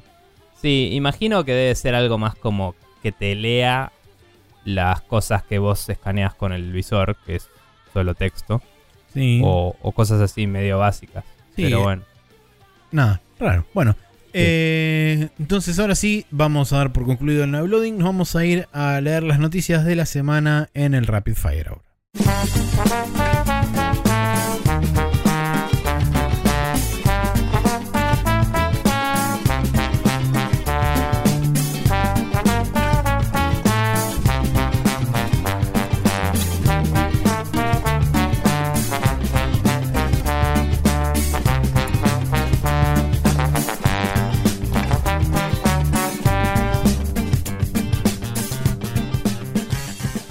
Y que estamos en el Rapid Fire donde vamos a charlar sobre algunas de las noticias de esta semana, arrancando porque Activision Blizzard es multado con 35 millones de dólares por la Securities Exchange Commission tras su investigación de la denuncia que habían realizado este, varios empleados con respecto a cómo era el manejo sobre eh, los whistleblowers dentro de Activision Blizzard y que no tenían un programa justamente de protección ni nada de eso incorporado y que tampoco tenían ni las herramientas ni eh, las formas para tratar con temas de abuso y todas esas cosas adentro. Eh, y, había alegaciones directas de que les habían dicho que antes de ir a quejarse hablen con ellos. Sí, también. Que es medio como una táctica de disuasión bastante ilegal, digamos, porque no, no, tienen obligación a hacer eso los empleados. Sí. Eh, y bueno, la cuestión es que la Securities and Exchange Commission los investigó y les puso esta multa y esencialmente pagando esta multa, ellos, Activision Blizzard dice nosotros no nos hacemos cargo de absolutamente nada de lo que nos investigan o nos intentan inculpar. Eh, y también lo loco es que esta multa de 35 millones de dólares es más alto, es, casi el doble de lo que pagó Activision Blizzard eh, por el settlement con la National Relations Labor Board para eh, las supuestas víctimas de abuso que había habido en Activision Blizzard durante los últimos 6, 8 años. Es que esa investigación también terminó en un settlement. Sí. Em, pero este settlement creo que es para con el gobierno, ¿no? O sea, esta plata va al gobierno, no va a las víctimas. Sí, esta plata va al gobierno. No sé si el gobierno actúa como facilitador para las víctimas y después les va a dar la mayoría de esta plata menos costos administrativos, ponele. No, no tengo idea cómo funciona. No, creo que eh, la, la SEC, esto, esto es, digamos, el organismo. O sea, creo que esto fue una investigación que inició el gobierno, no fue una cuestión de hubo demandas y el gobierno está actuando en pos de los Exactamente. Pero... Lo que no sé es que como él, esa entidad gubernamental regula esto, capaz que tiene una lista de trabajadores a las cuales darles parte de esa plata. No sé cómo funciona. No, porque la Securities and Exchange Commission funciona bajo eh, el coso del Ministerio del Tesoro y esencialmente son los representantes de parte del Estado. O sea, te cobran por ser un hijo de puta, pero eso que te cobran va al Estado. Creo que sí. Sí. Entonces, aunque sea más plata que el otro settlement, no, no está yendo a las personas afectadas, lo cual es una mierda. A eso me refiero. No, no, no, por eh, supuesto. Pero. O sea, es, una multa por portarte mal y eso no arregla nada. No. Eso es a lo que me refiero. No, no, no. Y encima también es una multa de 35 millones de dólares cuando el último trimestre fiscal de Activision Blizzard había cerrado con. Creo que lo dijeron la otra vez en, en un Games Mornings eh, estaban, creo, 6 mil millones. Ah, no, el, el cierre fiscal no, el año, de 2021. El año entero creo que fue. Sí, 6 mil, 7 mil millones de ganancias, una cosa así. Es como. Sí, cualquiera. No, importa, sí. Eh, bueno, pero es lo mismo que Microsoft rajando 10 mil personas. Sí, Comprándolo por 70 mil millones, ¿no? Es tipo, ah, no, bueno, una cosa es el presupuesto y otra cosa es, es la plata que tengo para darle bola a mis empleados. Y es como, ah, qué loco que un número es mucho más chico que el otro. Pero bueno. Em, bien, nada. Pasando a la siguiente noticia tangencialmente relacionada. Em, la entidad gubernamental de, Inglaterra llamada CMA, que es Consumer... Em, Consumer Markets Authority. Sí, Markets Authority, gracias. dijo que está oficialmente preocupada por la compra de eh, de Activision Blizzard de parte de Microsoft y le ofrecieron a Microsoft eh, algunos planes de cómo podrían ver de tal vez contemplarlo, que incluyen que compren todo menos Call of Duty, que compren solo King o que compren King y Blizzard sin Activision. Exacto. Eh, que eran cosas que siempre fueron posibilidades que le pidieran y ahora Microsoft tiene el, su turno de negociar. Em, la estimación original de Microsoft era tenerlo resuelto para junio de este año. Quizás era simplemente una promesa para los eh, inversores porque ellos cierran su año fiscal ahí. Entonces es como, no, lo vamos a tener terminado para final de este año fiscal. Y, la gente asumió que eso significaba junio de este año. Pero bueno, dije, lo, lo frasearon de distintas formas. En una de ellas dijeron eso. A lo que voy es, pinta que tal vez se pasa de largo esto y Es lo más probable. eh, imagino que están frustrados al respecto porque las tanto la Comisión Europea como la de eh, Inglaterra, que ahora está separada de, de Europa, em, ambas medio que le dijeron a Microsoft eh, no te gastes en contestar hasta que terminemos nuestra investigación, básicamente. Sí. Entonces como que Microsoft no pudo hacer mucho al respecto hasta ahora y ahora recién tiene eh, el turno de contestar. La Comisión Europea también expresó eh, algunas preocupaciones, eh, entre las cuales, eh, di- digamos, a, pesar de las cuales eh, sí admitieron que todavía no consideraron cosas que Microsoft ya había ofrecido. Sí. Eh, entonces, Microsoft ya había dicho que eh, iba a garantizar por 10 años a Sony y a Nintendo y a Steam el Call of Duty y eso no fue tenido en cuenta por las discusiones europeas eh, hasta ahora. Es como Sí, que hablaron de del dos. estado anterior. Sí, eh, eh, por el... por el, la entidad inglesa tampoco, pero digo, la declaración europea dijo Sí, esto sí, sabemos que está, pero todavía no lo revisamos. Entonces eso es un punto a destacar que mientras que ellos están pidiendo concesiones, todavía no revisaron las concesiones que Microsoft ya ofreció.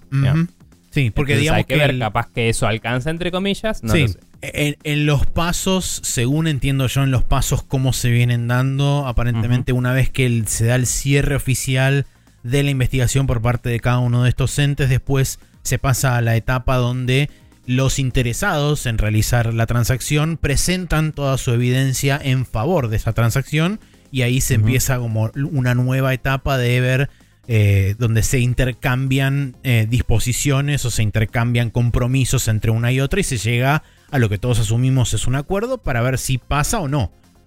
Sí.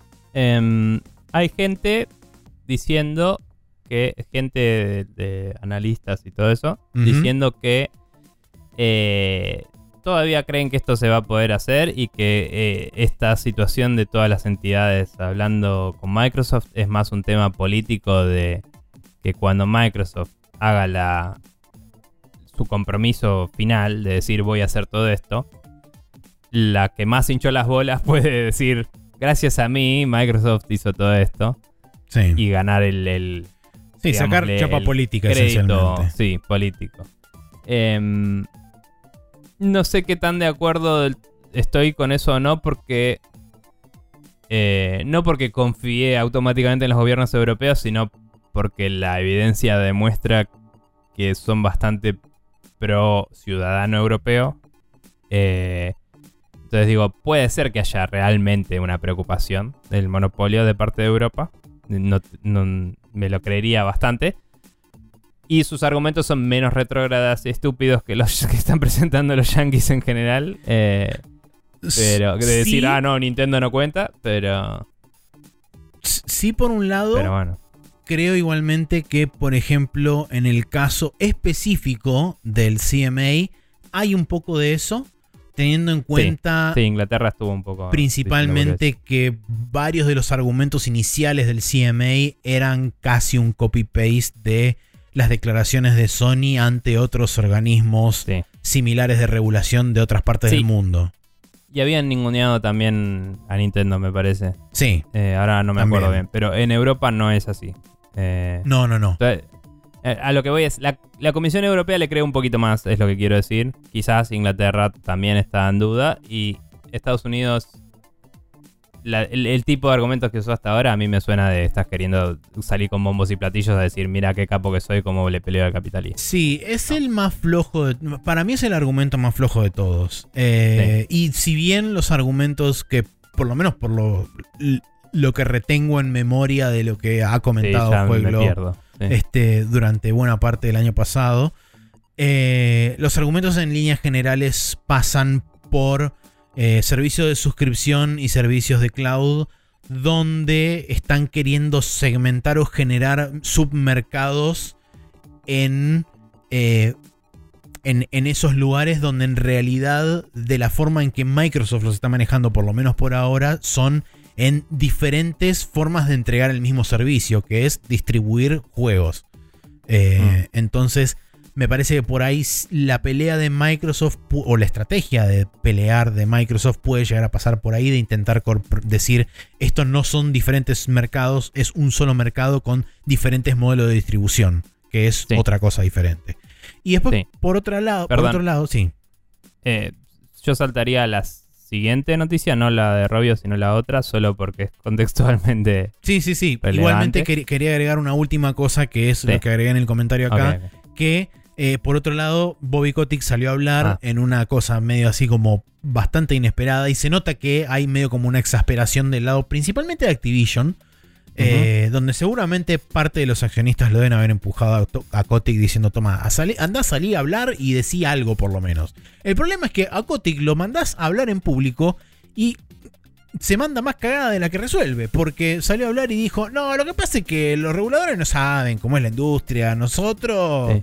Eh, la cosa es una industria muy grande y eh, China, Japón, en otra parte del mundo en una hora y etcétera. Eh, y no una dijo plataforma con naves. Claro, exactamente. Y de tipo, cállate la boca, pelotudo, deja de mm. hablar y deja a la gente grande que tiene que resolver problemas. Sí, sí. nada, también dijiste ahí que Satya Nadella había dicho algo. Satya Nadella también salió a hablar un poco, hizo un par de rondas y básicamente hizo copy-paste del discurso de Kotick diciendo China, Japón y otras partes del mundo.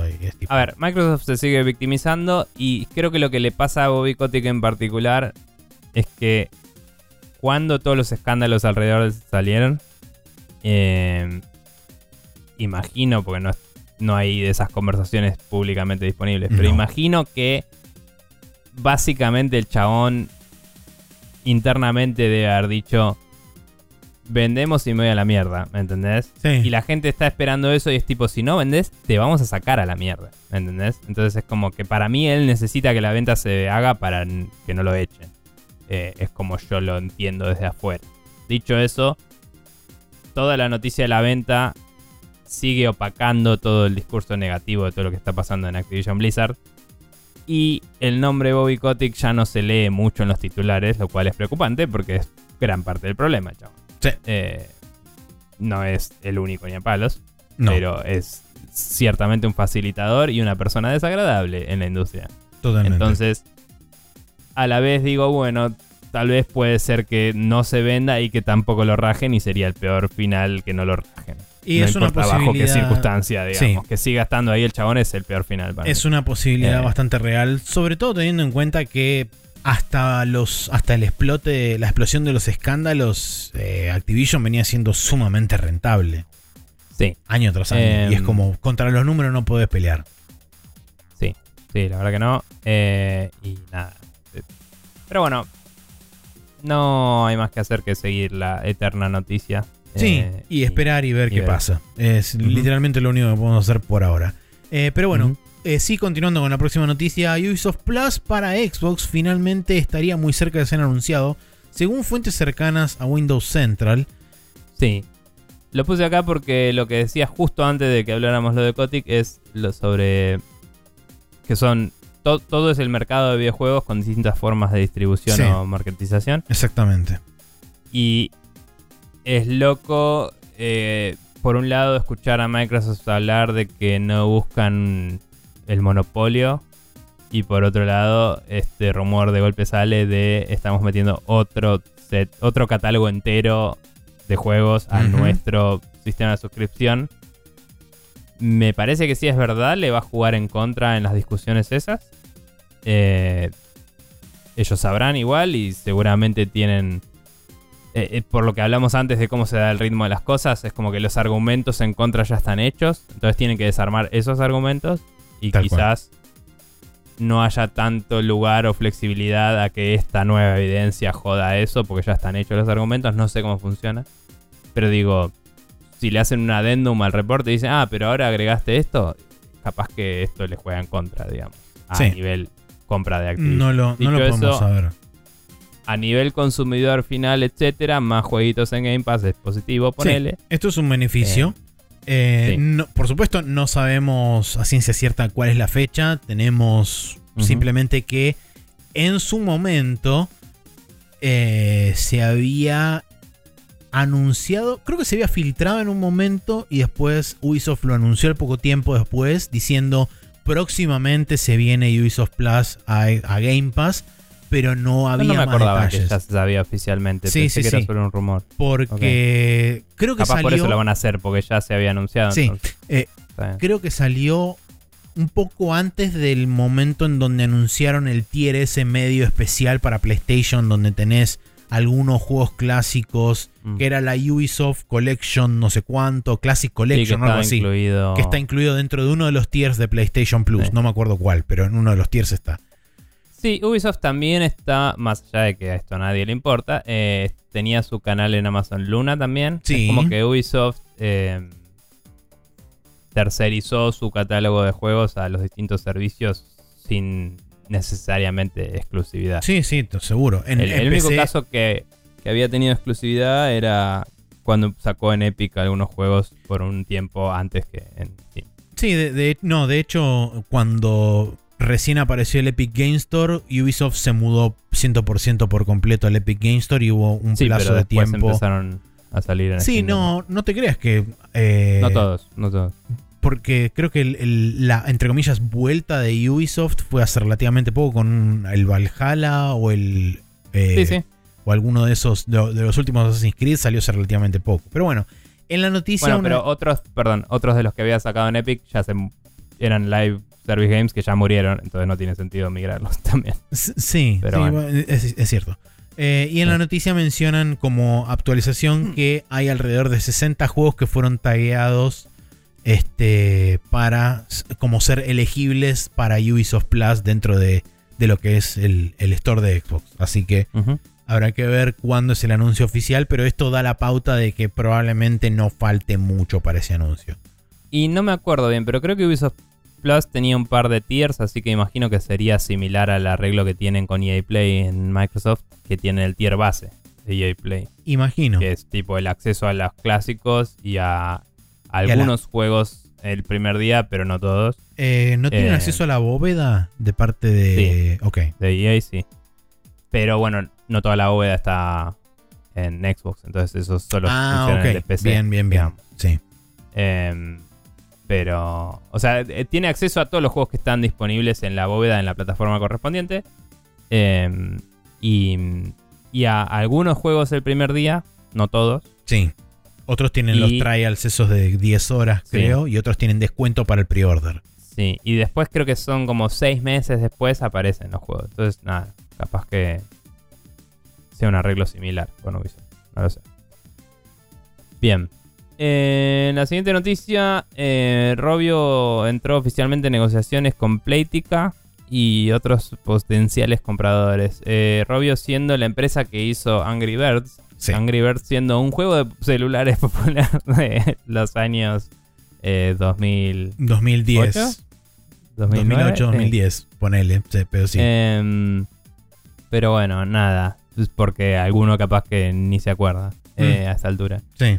Pero bueno, Nada, esta no la tengo muy leída. El único, el único potencial comprador que se mencionó por nombre es Playtica, por eso está puesto en la noticia es Holding Corporation, que es el que hizo la oferta oficial el 19 de diciembre eh, con una iniciativa no vinculante de 9 euros, 9,05 euros por acción. Eh, todavía, digamos, no, eh, Robio no contestó oficialmente esa oferta y aparentemente tiene un par de ofertas más de otros eh, de otras fuentes, pero no, no, las hicieron públicas. Simplemente dijeron que están actualmente en negociaciones.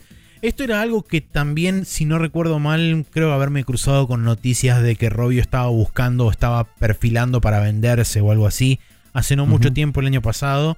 Y era medio como estaba en, en la en la nebulosa esa de los grandes estudios mobile que estaban intentando buscar ubicarse bajo alguna corporación más grande. Porque eh, algo de lo cual no comentamos nosotros porque no es... Ni, creo que ninguno de nosotros dos está demasiado interesado en el mercado mobile y cómo se mueve. Pero medio de rebote terminás escuchando cosas. Yo de hecho hace relativamente poco me enteré que eh, de la misma forma que la situación es bastante insostenible a nivel presupuestos con respecto a lo que son los desarrollos de juegos AAA en lo que es la industria de eh, juegos de consola y PC. En mobile pasa, por ejemplo, con el valor de adquisición de usuarios. Lo que se denomina este. el. Eh, ¿Cómo es esto? El valor de. El valor de retención, creo que es, o algo así. Bueno, la cuestión es que Mm. eh, los presupuestos de los juegos son un 20 o 30% del total de plata que se invierte en un juego. Porque el, el Claro. otro 70 o El resto es 80% está puesto en y- promoción y retención de público. Y ese Sí. número cada vez se agranda más. Eh, Y porque hay demasiada competencia en el mercado. Aparte, eh, no estoy seguro si es el caso, pero según entiendo, Robio la, o sea, la pegó con Angry Birds, que estaban todas las noticias en ese momento, que era el juego número cuarenta y pico que hacían. sí. Y, y era el primero que la pegaron. Y después todo lo demás fue Angry Birds. Creo que todos fueron derivados de Angry Birds. No sé si, si, Incluso si la hicieron otra franquicia. O sea, Sí, si hicieron, creo que dos películas. Si hicieron otra franquicia, no nos enteramos. No. O sea, eh, entonces es, no te digo que es un one trick pony, pero es como comprarte eh, eh, literalmente solo Call of Duty y no todo Activision, ¿me entiendes? Claro. Tipo Sí, eso, sí, sí. solo. Y en ese sentido, em, eh, mantener el interés por una sola propiedad intelectual debe ser cada vez más caro porque no tenés variedad en el- seguro. en el le pegás al mismo sector del mercado una y otra vez y ese sector del mercado va envejeciendo, va cambiando sus gustos y tenés que generar un nuevo interés en los que vienen después. Por eso hicieron la película y todo para que los nenes salgan ya pre-lavados de cerebro, ¿no? Tal cual. Sí, sí, sí. Em, Sí, exactamente. pero bueno, bueno. justamente de ahí, en, en parte, viene la búsqueda de muchos de los estudios mobile de intentar, como decía, intentar asociarse o acoplarse o ser adquiridos por este, corporaciones o conglomerados o lo que sea, para justamente que absorban parte del, del golpe de lo que es, de lo que significa hoy en día adquirir usuarios y ser relevante en, el App Store. Sí. Eh, por the record, parece que la oferta inicial de Playtika al menos era en total 737,5 millones. Ok. Lo cual, considerando los números que hemos visto en, en las otras adquisiciones que van Y sí. desde, el- desde el- los 300 millones que fue por todo eh, Crystal Dynamics, que es muy bajo para todo lo que tenía eso. y Eidos con sus IPs. Sí, sí, y hay dos, que para todo lo que era, no, me parece muy bajo. Y, y todo lo demás ya va a los billones y billones y billones. sí. 737 millones por algo que en un momento fue el- la franquicia más importante del mundo y duró años en ese lugar. Suena bastante que están en la lona. Sí, suena, suena a poco. Eh. Y comparado con, por ejemplo, cosas como Singa, que Singa lo, lo, lo compra. Está bien. Singa, hay mucha gente que dice que esos 12 12.500 millones está, era un precio bastante inflado. Sí, pero no tenía sentido. 12.500 millones de dólares estamos hablando. Mm. Y, y eran Singa. Sí, Eh, no- el de Singa no tenía sentido, pero tenía más juegos, más propiedades, más cosas. Sí. Eh, Y estaba tiene más más diversificado, también. si querés. Sí. Y, y también era, eh, más allá de que todavía no se había anunciado lo de Blizzard, qué sé yo, también era una época en la cual todos los, todos los estudios estaban por arriba del billón y que estaban con todo este tema de que se les estaba devaluando la guita en el bolsillo Sí. y la querían gastar. Sí, Eh, ahora está cambiando la economía todo y re- realmente Robio tiene todo un aparato marketingero y eso que puedes explotar todavía, pero es como ya no es tan relevante como antes, entonces eh, Sí. le puedes decir, che, todo bien con estas adquisiciones billonarias, pero no. Sí, no, ¿querés esta plata? Acá tenés. Sí, sí, obvio. Pero bueno, llama la atención, digo, porque Sí, en algún duda. momento fue el juego más importante del mundo. Eh, y eso es loco. Tal cual. Eh, bien, la próxima noticia es que NetEase continúa abriendo estudios nuevos. En este caso, abre Spliced Inc., un estudio que denominaron Remote First, o que se va a. o van a priorizar el laburo remoto, que va a incluir talento de gente de GTA, de Sims, Call of Duty, entre otros. Eh, aparentemente, este va a ser un estudio que va a contar primariamente con talento occidental. Eh. Algo que NetEase hasta ahora no se había metido demasiado. Sí había hecho inversiones medio aisladas en estudios occidentales, pero no había abierto estudios, como sí lo hizo en Japón, donde ya tiene dos estudios abiertos. Tiene uno que se llama Sakura Studio y tiene el Nagoshi Studio que está dirigido justamente por Toshihiro Nagoshi, ex Sega, fundador de Ryogotoku Studio. Em, entonces, esto es una exploración diferente. Y lo que más me llamó la atención es que hayan resaltado justamente este tema de remoto, que va a ser primordialmente remoto el estudio. Eh, algo que hay algunas que otras compañías que están empezando a ver que no es quizá la mejor opción ser un estudio 100% presencial por la, la, distribución de talento que hay, no solamente en los polos históricos de talento, sino que además en otras partes del mundo, porque no necesariamente hoy necesitas eh, estar centrado, por ejemplo, en Londres o en, la costa oeste de Estados Unidos o en el eh, centro de Europa. Eh, la realidad es que hoy en día el talento está mucho más distribuido en otras partes del mundo.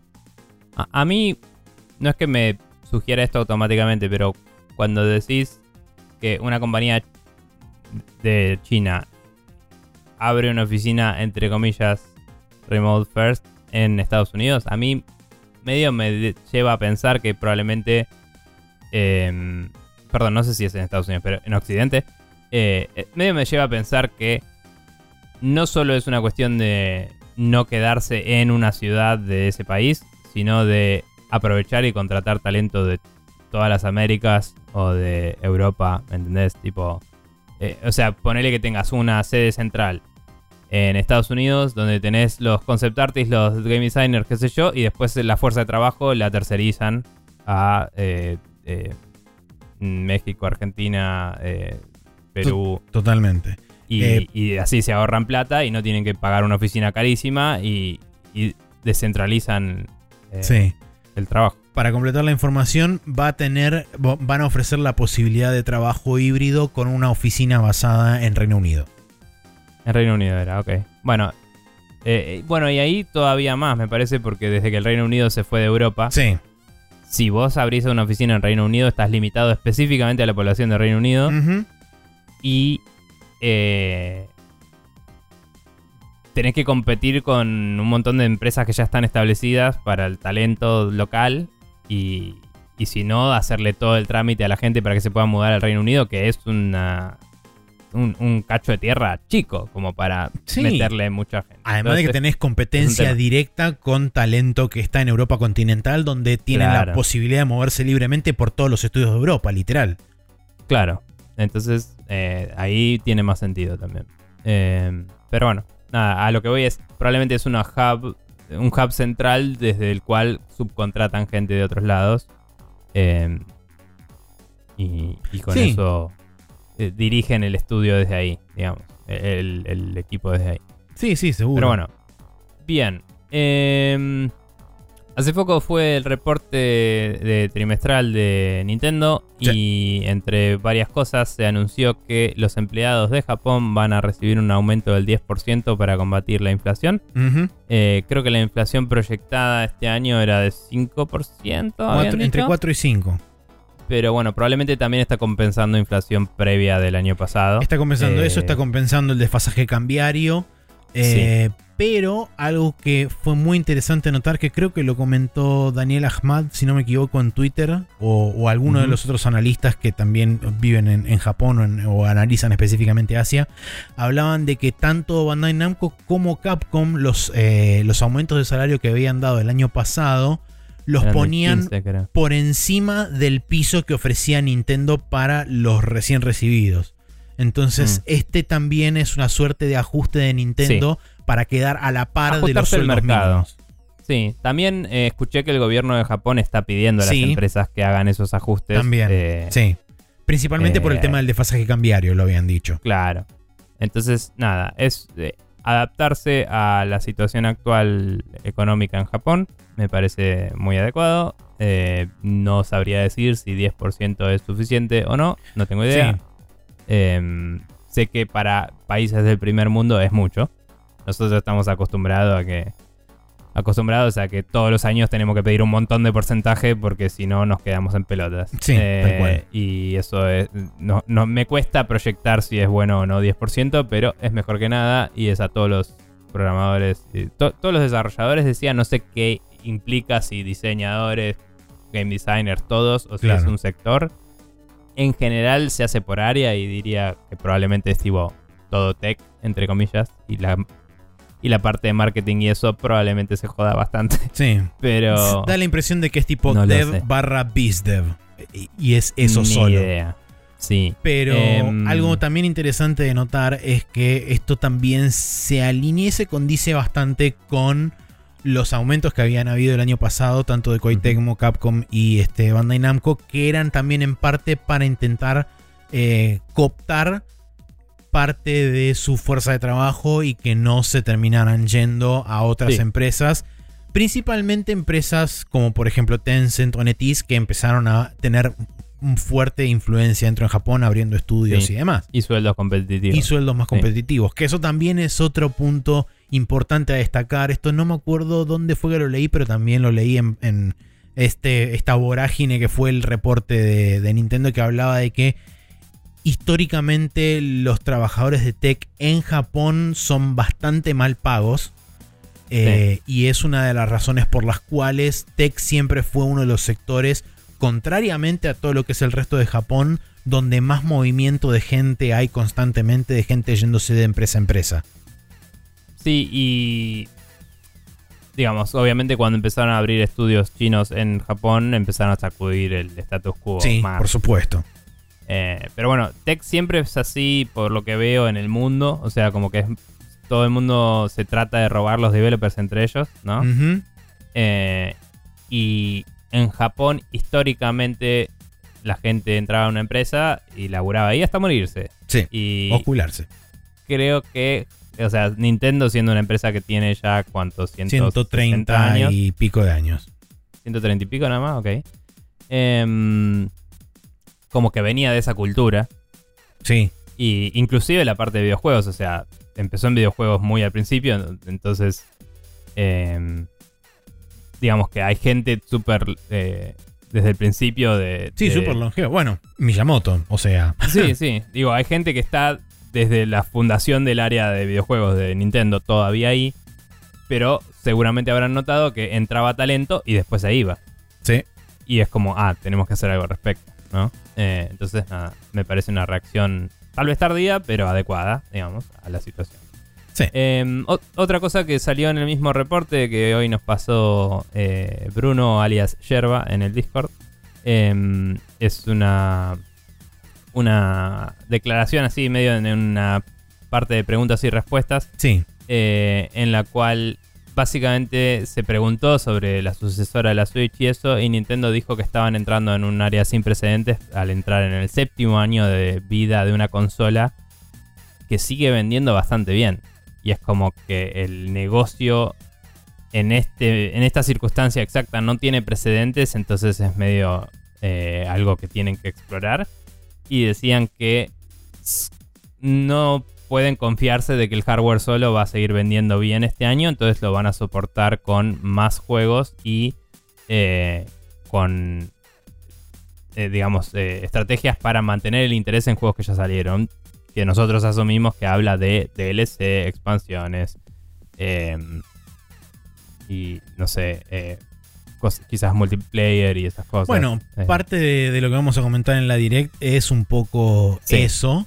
Eh, bueno, y- y vos dijiste remakes también. sí, ¿no? otra de las Sí. cosas que yo comenté era que pueden orientarse también a remaster, ports este, y todo ese tipo de cosas. Sí, hablaban de juegos preexistentes, de habían fraseado, entonces puede ser que también lo incluya. Claro. Eh, y, y bueno, y está también adiciones a Nintendo Switch Online, podría estar en la mesa, que también hay de eso eh, para hablar ahora en la direct. Ujú. Pero bueno, nada, es interesante eso. Y, y algo que yo había escuchado el otro día en un podcast que también mencioné en el Discord, eh, es que históricamente Nintendo, desde la NES hasta la Switch, cada vez que la consola se estaba poniendo vieja, eh, tenía una alternativa. O sea, cuando la NES estaba vieja y todavía no había salido la Super Nintendo, ya había salido el Game Boy. Y el Game Boy estaba vendiendo bien. Entonces Sí. tenía una consola que vendía bien mientras iba bajando las ventas de la otra. Después cuando la Game Boy se estaba poniendo vieja, em, ya tenían la Super Nintendo ya tenía la Super Nintendo en el mercado y después y pudieron empezar a desarrollar el Game Boy Advance Y cuando. Y, así como ir pivotándolo. No siempre se alineó perfecto. Pero es cierto que. Eh, bueno, entre la Super Nintendo y la Nintendo 64 tuvieron el Game Boy Color. Después tuvieron el Game Boy Advance entre la 64 y el GameCube. Y después entre el GameCube y la Wii tuvieron la DS. Y, y, así es como que eso les permitía decir, este sector va a pagar el trabajo de este otro sector y tenían los dos en malabares. Ahora que es la misma consola hace todo, no es solo sin precedentes en el sentido de vamos siete años y no para vender, sino en qué carajo hacemos cuando deje de vender, porque no. Entonces, esto, ese discurso que no lo había contemplado y que es de alguien más, es anecdótico, no es de Nintendo, ¿sí? Pero recontextualiza un poco la eterna discusión de ¿será una Switch 2 o una Switch Pro? Porque tiene más sentido quizás una Switch Pro en ese sentido y seguir manteniendo eh, salidas en, sí, sí, en, una, en un install base que ya, tiene, ya es la tercera consola más vendida del mundo. Sí. Sí, por eso también eh, salió del, del, reporte financiero. 122.5 eh, millones de consolas. Es la tercera consola más vendida de la historia, detrás de la Play 2 y la DS. Eh, esperan una proyección para el último trimestre del año. bajaron de vuelta el estimado de 19 a 18 millones. Y esperan alrededor del el mismo número, entre 18 y 20 millones, creo, para el próximo año fiscal. Teniendo en cuenta que sale el próximo Zelda, es bastante posible que por ahí se acerquen bastante a ese número. No sé si van a llegar a ese número. Eso habrá que verlo cuando estemos en marzo del año que viene. Eh, pero, bueno, en el calendario de esta semana tenemos que el martes 14 de febrero sale el Blank, B-L-A-N-C, que es el jueguito ese blanco y negro con... el zorro y el ciervo, que es de puzzles. Eh, sale para Windows y para Nintendo Switch. El Journey to the Savage Planet, que es el juego que era exclusivo de Stadia, pero después ah. se porteó a PC y salió en Steam y en Epic, y ahora sale para PlayStation 5 y Xbox Series, que es un FPS y también medio puzzles, creo que era. Eh, no sé si no era medio survival, no, me acuerdo. Creo que sí. Eh, el Labyrinth of Galeria de Moon Society para Windows, Switch, Play 4 y Play 5, que es un action RPG. El Souls of Chronos, que sale para Windows, Switch y PlayStation 5, que es un RPG. El Spy Bros. PP and BB's DX, ponele, eh, que sale para Windows y Nintendo Switch, es un juego de plataformas. Tomb Raider Reloaded, que sale para iOS y Android y es un roguelike. Y curiosamente lo publica Square Enix. Em, mm. Se veía medio raro, tenía como gráficos eh, bizarros. No sé y el Wanted Dead que sale para Windows, Play 4, Play 5, Xbox One y Xbox Series, que es un action hack and slash similar a los juegos, o a un juego en particular que se llama Devil's Third, que había sido anunciado en su momento mm. para eh, consolas y después fue solamente lanzado en Wii U.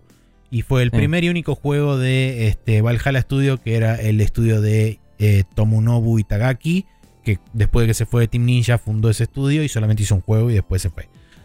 Mm. Em, pero este estudio es otra cosa diferente, que creo que contiene parte de la gente de Valhalla Studio y otro grupo de gente que se fue de Team Ninja, también, porque tiene mucha onda este, Ninja Gaiden.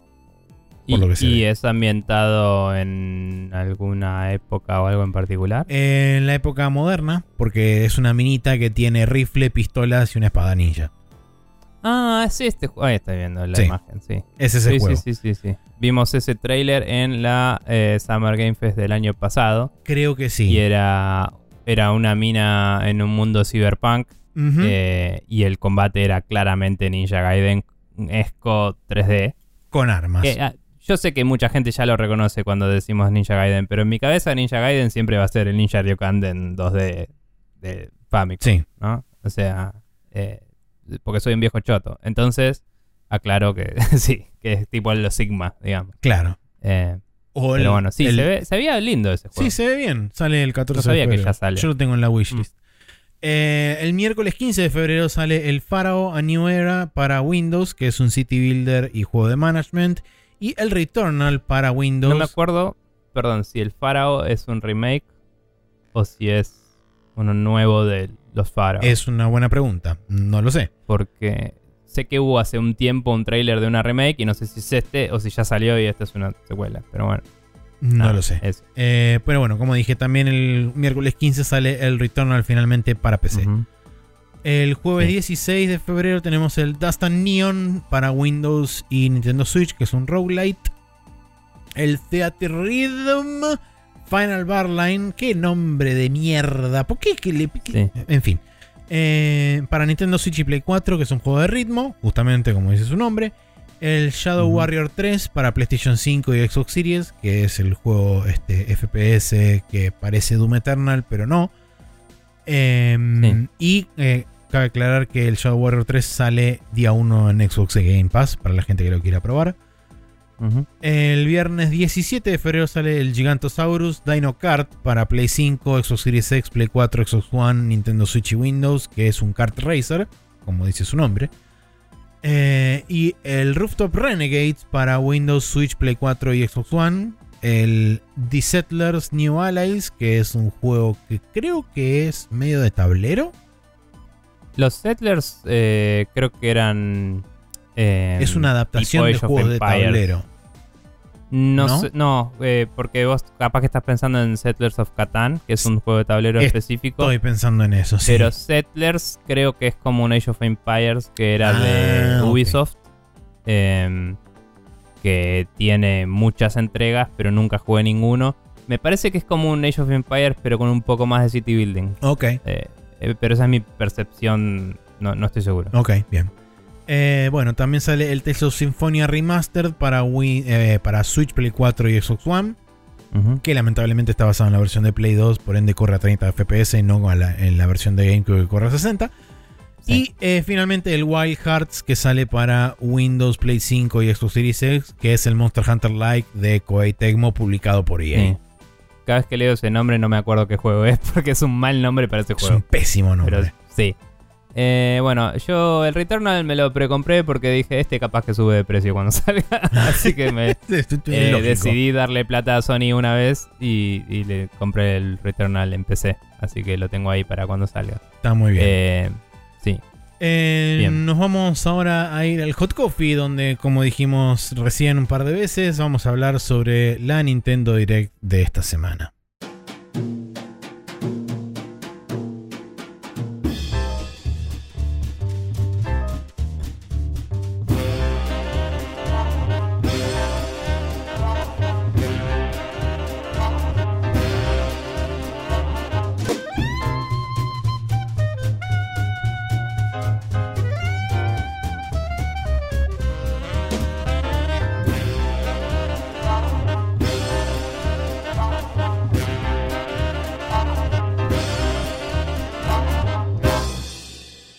Aquí estamos en el Hot Coffee, donde vamos a hablar sobre la Nintendo Direct. Eh, por supuesto, miércoles pasado eh, hubo una Nintendo Direct donde nos dieron alrededor de 40 minutos de jueguitos que mayormente van a ser lanzados durante el primer semestre de 2023.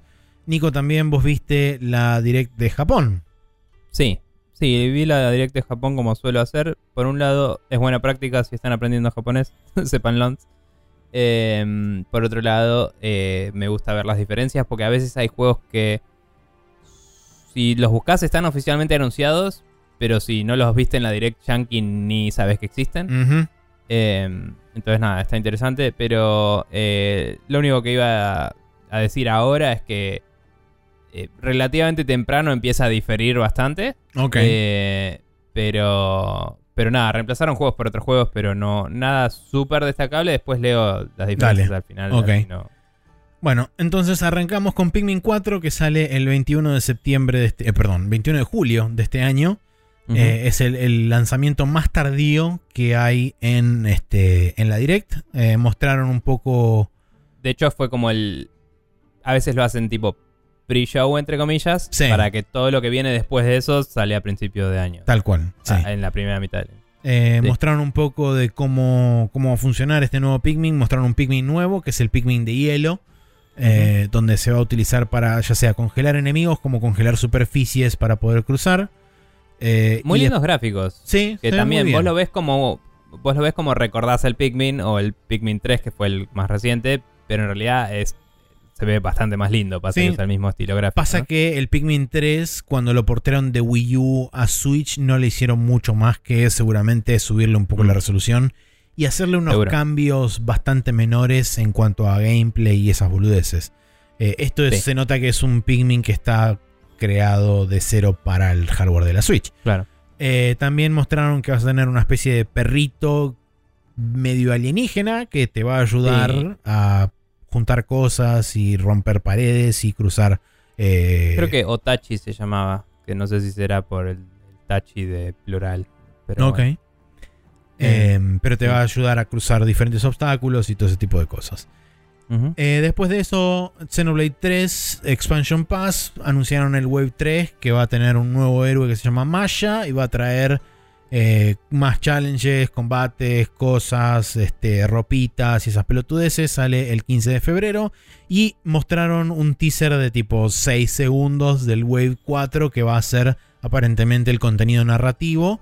Que por lo poco que se vio en la imagen parece ser del pasado, porque se ve a Shulk adulto, se ve lo que podría llegar a ser Rex, que son los héroes del, un- del Xenoblade 1 y 2 correspondientemente, adulto con este, las espadas de... eh, em, El Menado y el no sé sí, qué. una es la Monado y las otras dos son las Mm. espadas de Hikari y de eh, Homura, porque yo no les Ah, sí. pienso decir jamás los nombres en inglés.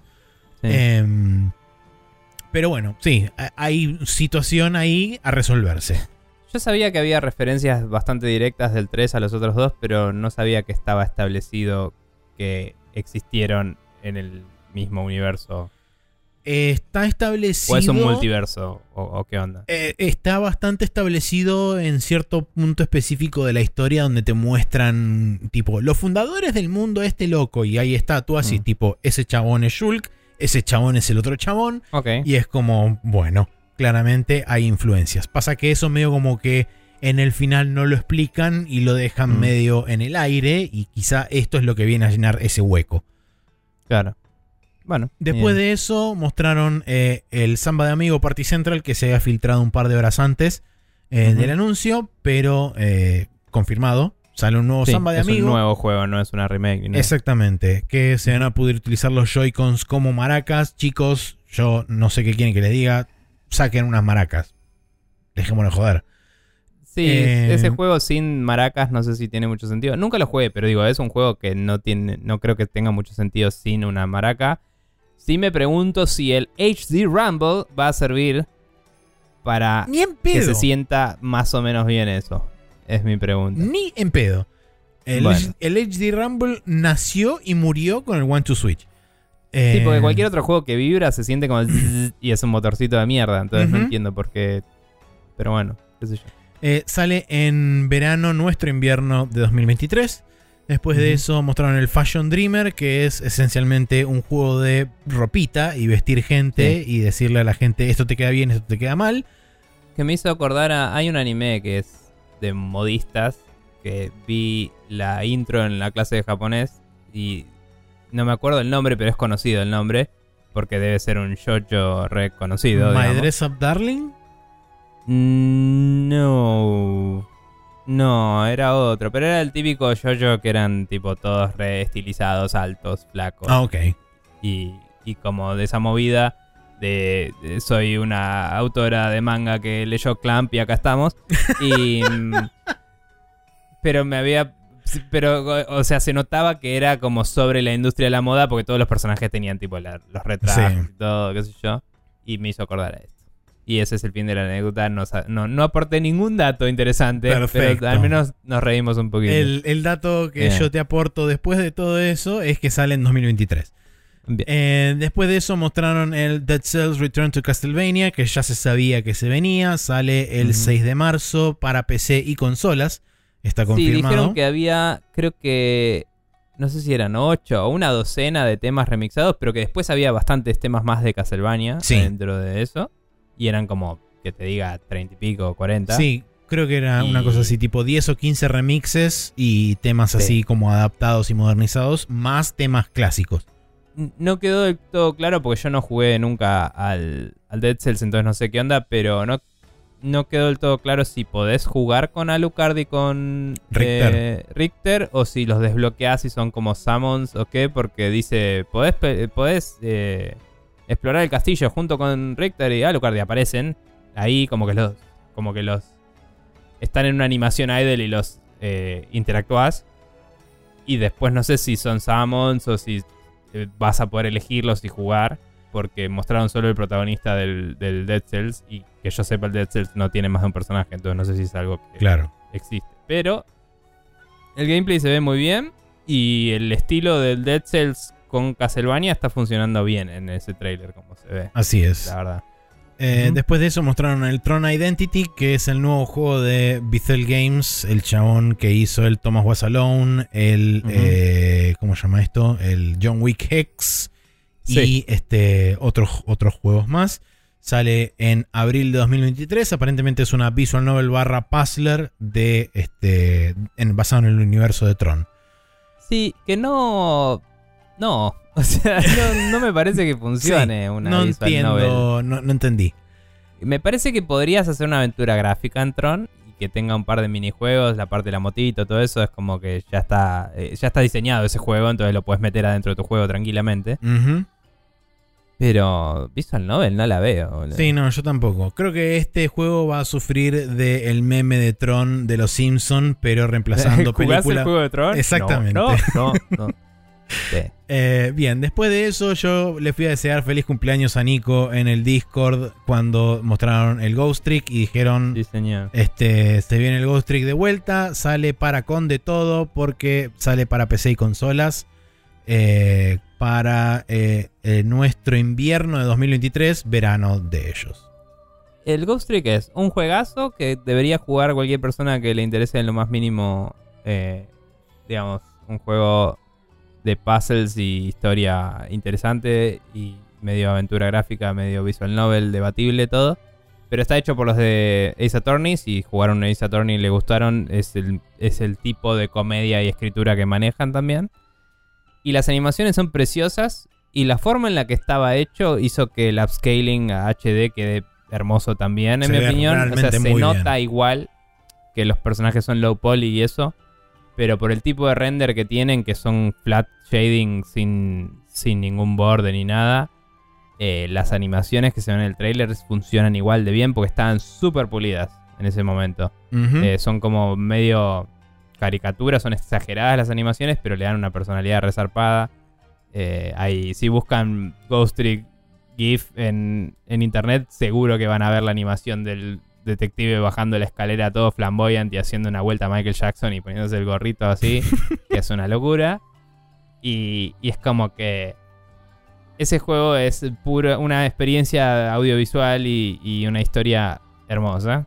Y se lo recomiendo a quien quiera darle un intento en la plataforma que sea. Muy bien. Que me parece genial. También está para iPhone en particular, si alguien tiene iPhone y lo quiere jugar. Bien. Pero bueno. Eh, después de eso vino la parte 1 del retorno de Level 5, porque anunciaron eh, Decapolis, que es este un juego que se ve particularmente distintivo y diferente de muchas cosas. Me gusta el estilo gráfico que maneja. Sí. Eh, no entiendo un choto, pero me parece intrigante como mínimo. Creo que sería un lindo JRPG. Sí, tiene pinta de tener combate por turnos y de ser medio noir y toda esa movida porque estás medio como en un departamento de policía que se tiene que meter o se puede meter en mm. ciberespacios medio locos. Sí, creo que es como un off-brand persona-ism de...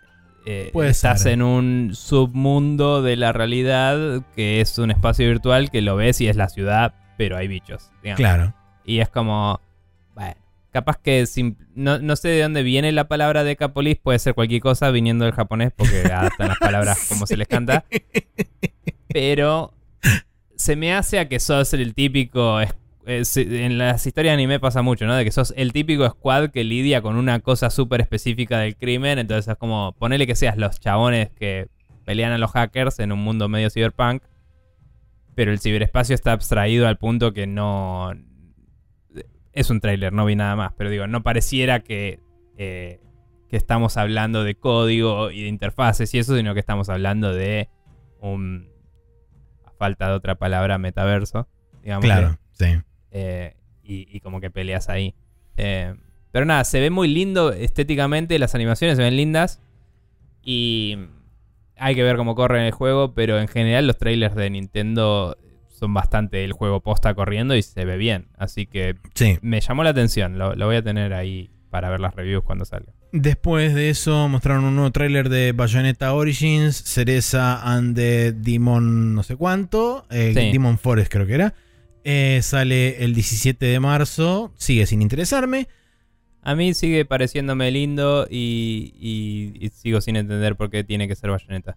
Eh, pero sí me llamó la atención revisando, no, no, no me puse a buscar aparte, pero en el tráiler en ningún lado se menciona Platinum. Entonces me pregunto si es un juego desarrollado únicamente entre Sega y Nintendo y, y fue parte del trato de el costo de terminar el Bayonetta 3 que fue tanto un quilombo, capaz que dijeron, bueno, vamos a hacer algo más con la franquicia, Sí, Eh, no lo sé.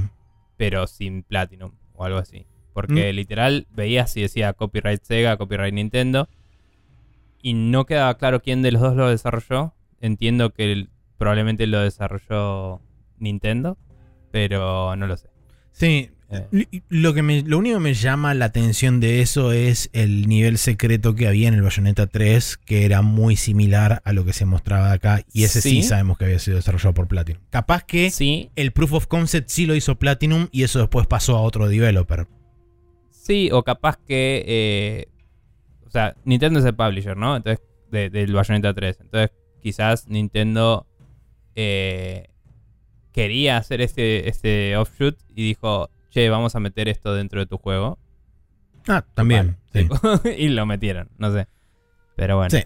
Eh, bien, después de eso, Splatoon 3 Expansion Pass eh, está Mm. disponible para preordenar para aquellos que lo quieran hacer. Va a tener dos, este, dos cosas, dos ítems. El, el primero Sí, es. El primero es un choreo directo. Sí, el primero es un choreo directo que es Incopolis, el, el hub world del Splatoon 1.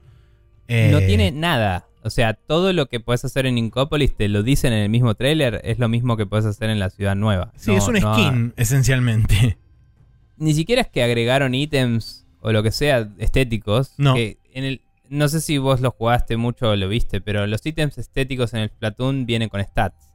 Ok. Entonces, vos podrías tranquilamente vender ítems.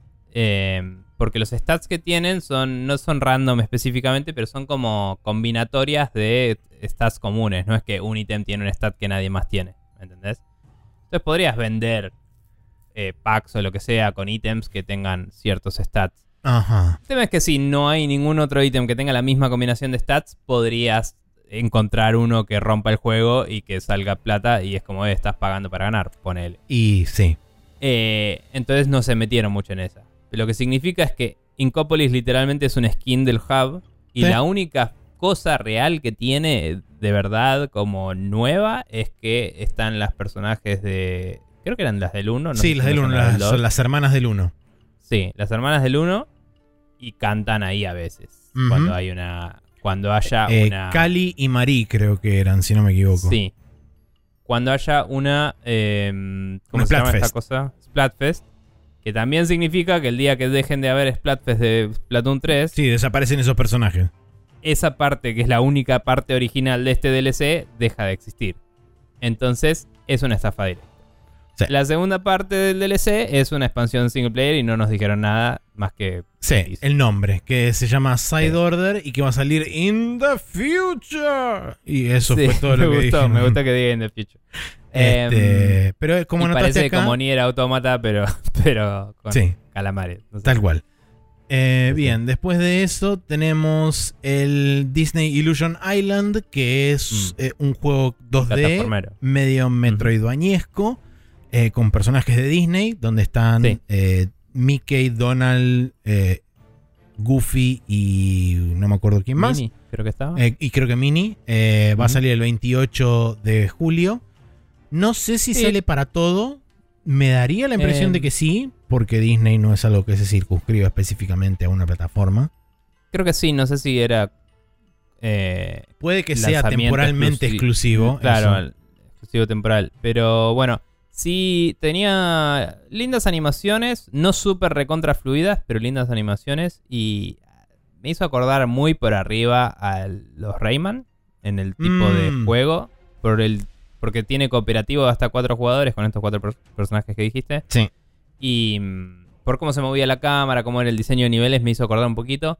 Dicho eso, me parece que el Rayman tenía un nivel de pulido superior lejos. Sí. Eh, o sea, este juego lo que tiene es que el nivel parece medio esquemático. eh, y, y me puse a pensarlo y digo, bueno, debe ser porque es para niños, entre comillas. Entonces es Sí. como que no te quieren distraer demasiado con cosas. Pero eh, en el Rayman los niveles eran un despliegue visual imbécil del motor que tenían de Ubisoft, que era impresionante. Sí.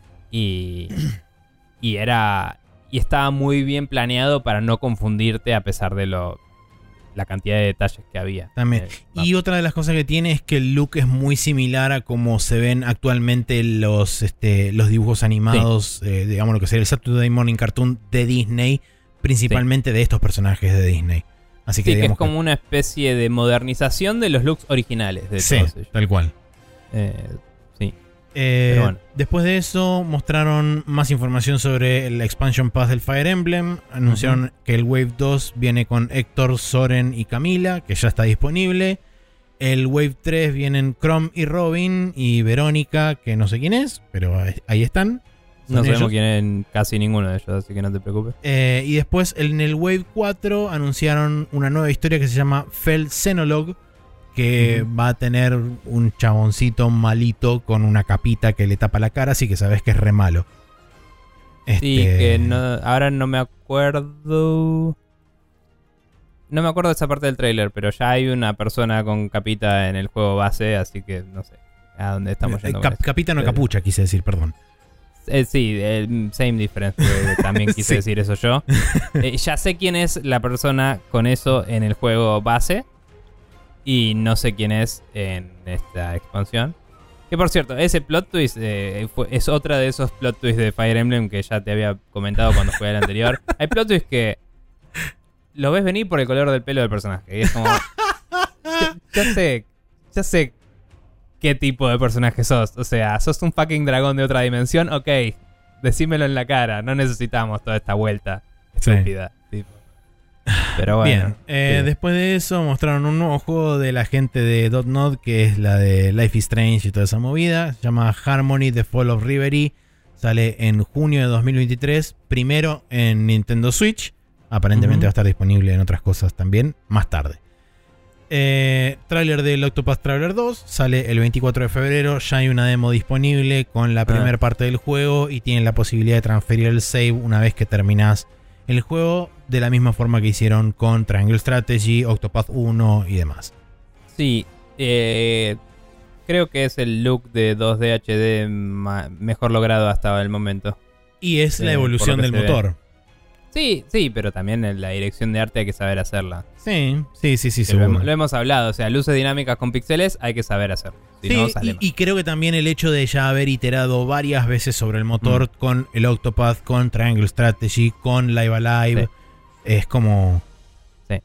Eh, pero bueno, nada, digo, lo ves y, y es como, ok. eh, es un juego diseñado ya para esto, no es un remake como el Live Alive. eh, y es mejor que el Triangle, que fue un juego también hecho con este motor. Sí. Eh, pero- Eh, después de eso, un remaster, Will of Katamari Reroll Plus Royal Reverie, que sale el 2 de junio, viene con eh, justamente el, el remaster de Will of Katamari y mencionaban, creo que aquellos que tienen acceso a Nintendo Switch Online, Switch sí, Online, tienen un trial Nintendo, del etcétera, tienen del un trial del reroll de un par de horas. Sí. Eh, después de eso, eh, el anuncio de el Sea of Stars, que sale el 29. Esto no estoy seguro si lo copié mal o le pifié. Eh, si podrías confirmarme la fecha de salida del Sea of Stars Ahora para, para Switch. Lo importante es que tiene una demo disponible eh, de la misma forma que Octopath, eh, las primeras horas de juego. Si jugás la demo y lo pasás, puedes transferir el save a la versión final. Em, set to be released for macOS, Nintendo Switch, Play 4, Play 5 and Windows on August 29.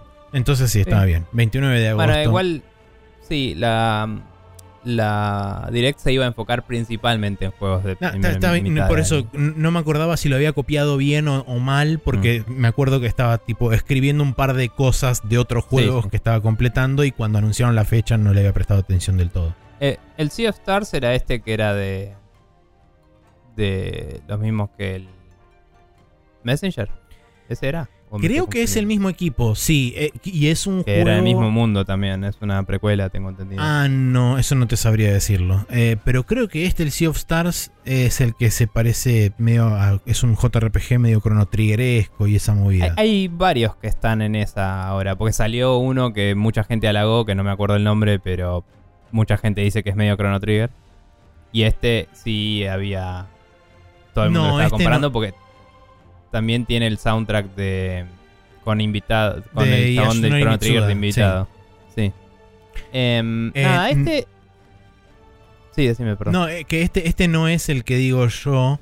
El que digo yo, no me acuerdo ahora cómo se llama. El que se parece a Chrono Trigger es uno que ya salió. Eh, el que realmente lo, es muy parecido a Chrono Trigger el gameplay. Sí, Eh, este es otro que también decían que iba a ser tipo Chrono Trigger. claro. Pero porque cual. creo que los chabones lo citaron como inspiración y lo invitaron al mismo músico. Sí, lo invitaron a Mitsuda ah, para que haga un par de temas. Eh, este juego se ve como muy bien hecho, pero no me convence del todo el pixel art. Y en una cuestión que va a sonar totalmente pretenciosa y pelotuda, pero es verdad en mi vida, eh, me pasa que estoy en, en un nivel en el cual reconozco uh, a nivel crítico eh, cuando algo me parece que está bueno o no, pero no lo puedo ejecutar yo. o sea, es como que de tanto criticar cosas y, y- flashear crítico de jueguitos, ponele, eh, lo miro y digo, ah, podría ser mejor.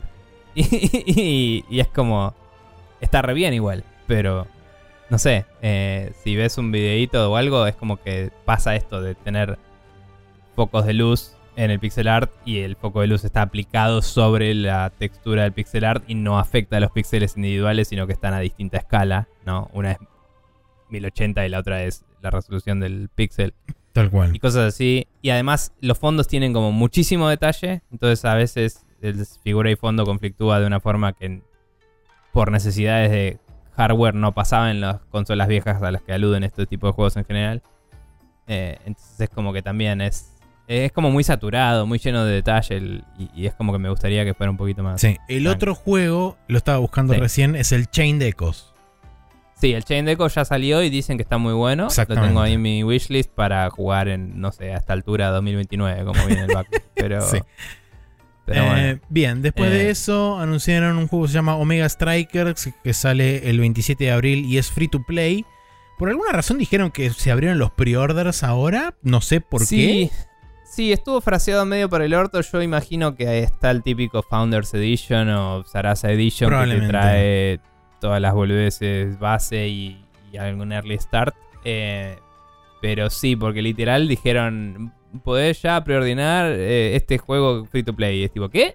es como, ¿quién escribió ese guion? ¿Y quién aprobó ese, ese texto?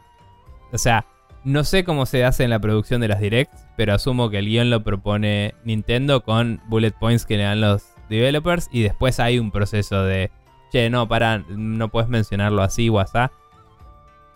No puedo creer que el developer dejó pasar eso. Sí, no lo entendí. Pero la cuestión es Pero que es un 3 vs 3 simil Windjammers, donde Sí. es una vista así desde arriba, que parece ser medio como el Tecmo Bowl. Eh, creo que en el, en el- Por lo menos en, en la versión Japón, no me acuerdo bien cómo lo decía en inglés. Hablaban de.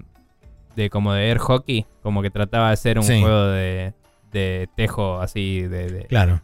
Sí, por eso de ahí viene mi comparación con Windjammers. Eh, bien, después de eso anunciaron la Etrian Odyssey Origins Collection, que es un compilado con versiones HD del Etrian Odyssey 1, 2 y 3, que no solamente se van a poder comprar en bundle, sino también por separado. Sale el primero de junio.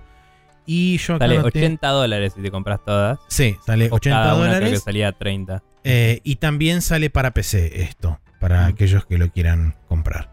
Que yo sepa es un port relativamente directo, o sea, las, las texturas estaban en HD y todo, pero me parece que no le hicieron muchas mejoras, porque lo que dijeron del automapeo, que en el Etrian Odyssey vos dibujabas el mapa en la parte de abajo de la DS, Sí. Lo que dijeron del automapeo lo tienen en Odyssey posteriores, entonces básicamente lo que hicieron fue agregarlo los primeros. Claro. El resto, que yo sepa, no le tocaron nada. Sí.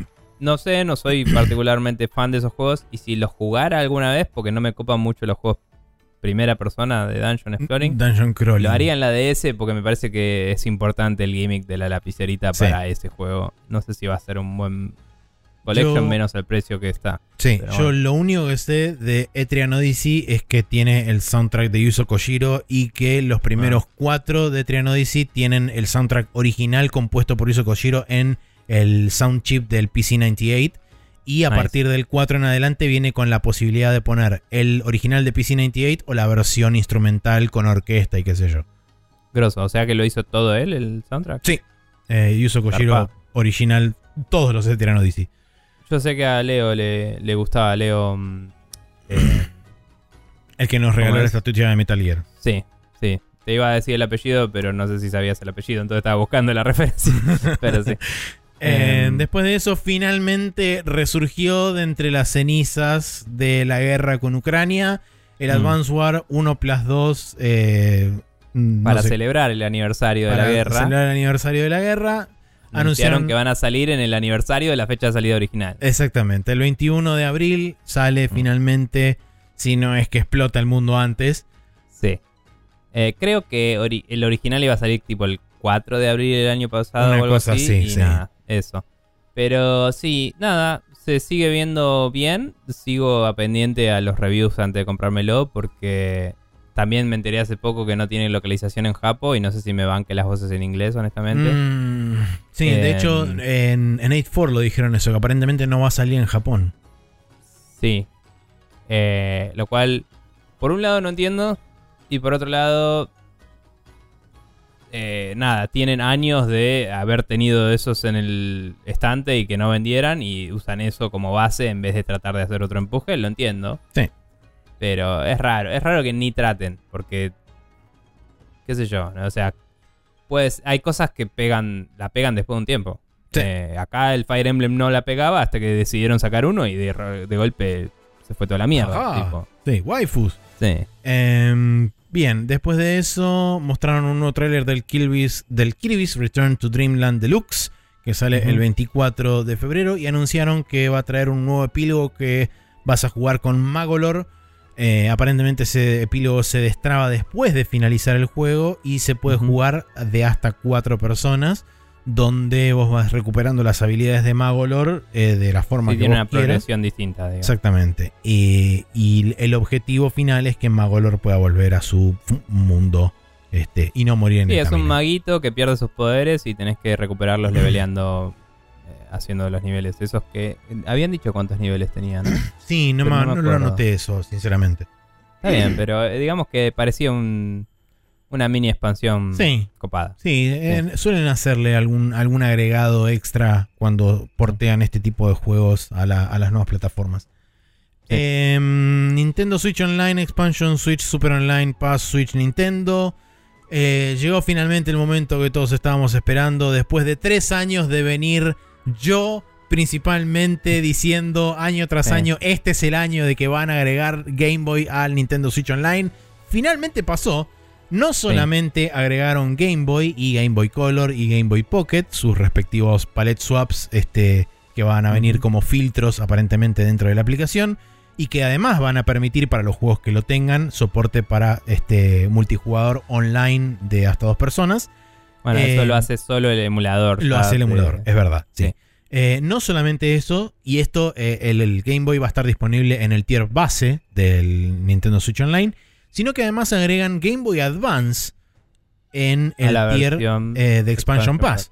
Eh, Y Que eso lo hablamos en nuestras predicciones. No me acuerdo si lo predijiste vos así, si lo hablamos, salió. yo predije todo junto, Game Boy y Game Boy Advance, no dividí Mm. por tiers. Dije que iban a Capaz estar. yo te sugerí que por ahí lo dividían, pero no sé. Sé que lo hablamos. Eh, me parece bien.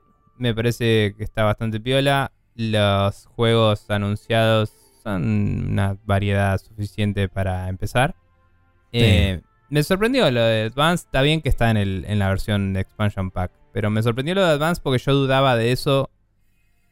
Porque eh, estaban saliendo algunos juegos ya remaster, ¿no? Como los Battle Network y eso. Eh, yo me inclino a pensar igual que piensa Jeff Grubb, que dijo probablemente estos catálogos sean solo los, los, juegos de Nintendo porque mm. de otros developers ya tenemos, por ejemplo, la Castlevania Advance Collection, que está disponible en todos lados. Eh, eh, entonces, y seguramente. Mega Man Battle Network que van a venir Mega Man Battle Network, entonces me da la impresión. Los eh, Ace Attorney empezaron en Game Advance. Bueno, los Ace Attorney que también ya están disponibles en todos lados. entonces, el, el Advance Wars, o sea, digo, algunos son de Nintendo también, entonces Nintendo va a elegir cuáles saca y cuáles no. Probablemente, pero lo más seguro es que el catálogo First Party sea el que tenga la prioridad máxima. En parte mm. también por algo que mencionaban también en el podcast con Jeff Crab y Mike. Eh, primero licencias y segundo probablemente el, precio de esa licencia que Nintendo quiera negociar una miseria y la gente del otro lado le diga, ¿qué carajo te pasa? Sí, les es casi gratis poner sus propios juegos y eso les gana suscriptores. Sí, y además, eh. este. Era justamente, esto se relaciona bastante directamente con lo que hablábamos antes del Hot Coffee, en la última noticia del, este, del Rapid Fire, que vos decías, Nico, el tema de eh, intentar expandir el user base de, y, y, adopción de sistemas actualmente y de cosas actualmente existentes en el ecosistema. Sí, extender la, vida útil del hardware con estos servicios, ¿no? Exactamente. Eh, pero bueno, nada, la verdad es que me parece una gran adición. Me parece que el form factor de la Switch, como lo he dicho varias veces, es muy parecido al de la Game Boy Advance y se presta muy bien a esos juegos. Em, y el, me parece que jugar juegos de Game Boy es medio incómodo en una consola que tiene 7 pulgadas de pantalla. Eh, cuando lo puedes, no sé, emular en cualquier lado. Obviamente Nintendo no te lo va a bancar eso oficialmente, pero digo, en un celular puedes jugar a Game Boy mejor que ahí, me parece. A pesar de que no tenés botones, ¿no? Pero. Nada. Eh, me parece muy bueno. Y mm, me. No lo hice, pero es como, bueno, si eh, sacan juegos de Game Boy Advance que me interese jugar, capaz que saltaría al tier más alto de Nintendo Switch Online por eso. Porque la Nintendo 64 personalmente me chupa bastante un huevo. Eh, pero la Game Boy Advance me parece que tiene un gran catálogo. Bien. Dicho eso, la puedo emular en cualquier lado, pero bueno. Eh, otra cosa también, de la misma forma que los juegos de Game Boy van a tener soporte a través del emulador para jugar online de dos personas, el Game Boy Advance va a soportar juegos de hasta los juegos online que tengan soporte, van a tener este soporte para cuatro personas. Em, perdón, sobre esto de Game Boy, en la versión japonesa eh, en vez del Kirby Tilt and Tumble, que, que era uno de los que estaba anunciado para salir pronto en Estados Unidos, ese va a estar bueno porque usaba giroscopio, entonces está bueno que lo soporten.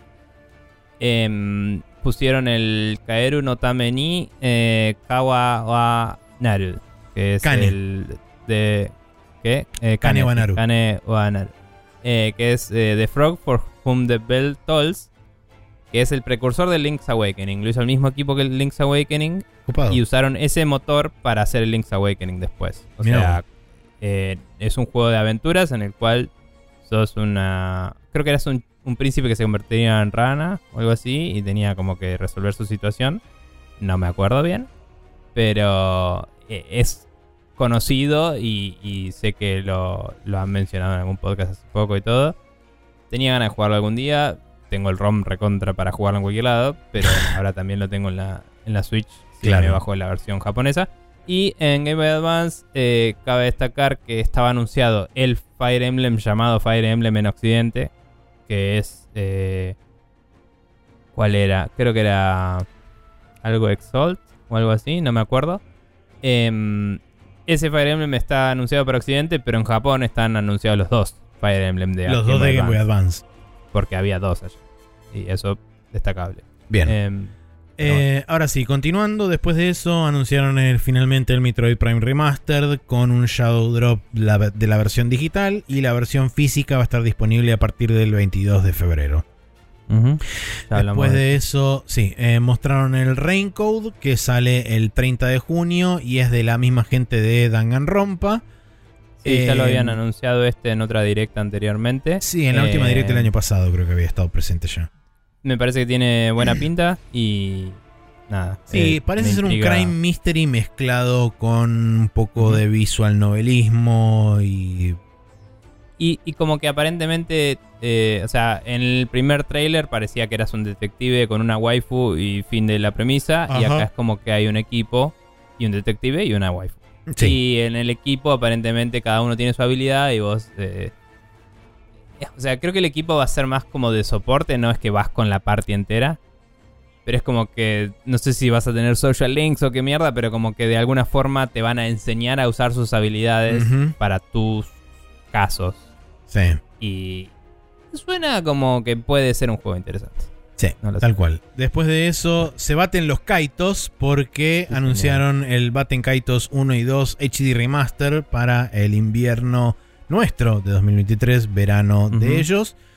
Eh, esto quiero hacer un adendum personal porque yo en un momento cuando estábamos hablando de Baten Kaitos dije que eran IPs de Capcom y no, son de Bandai Namco, pero son este, eh, co-desarrollados entre Bandai Namco y Nintendo, de la misma forma que el último Smash fue co-desarrollado. Y hay que ver si la IP no es 100% de Nintendo, capaz. Exactamente. Eh, después de eso mostraron... Perdón, eh, los Batten Kaitos van a tener solo las voces en Japo. Sí, Eh, lo estábamos hablando antes de grabar. La, mm, las voces en inglés, de, la del 1 eran particularmente malas, eh, según escuché en un podcast hace poco. sí. Y eh, las del 2 estaban bien, pero aparentemente se las sacaron, supongo que para mantener paridad de features entre los dos y que no se sienta raro. Sí, y sean que el coherentes. 1 no tiene y el 2 sí. Eh, así que nada, eso. Y un saludo a Marce. Em, Después de eso mostraron el Fantasy Life eh, o Fantasy Life I, The Girl Who. Steals Time, que sale en 2023. Jueguito de granjita del Fantasy Life, que creo que es una. IP bastante reconocida. Sí. Eh, Eh, no sé si es solo granjita, es medio. Es, es directamente, diría. em, ¿Cómo es? Eh, este juego que está Tom Nook, que no me sale ahora. eh, Animal Crossing. Animal Crossing con. O. Dobutsu no Mori, según como Sí. prefieras. Sí, e- es Animal Crossing con peleas. eh, porque si lo mirás, el motor es tipo, ah, agarraste el motor del Animal Crossing y lo pusiste acá, básicamente. y, y es como que aparentemente dividieron el- el- la parte de customizar la islita con las peleas en, en una secuencia de viaje en el tiempo. Es como, bueno, ok. no sé. Sí.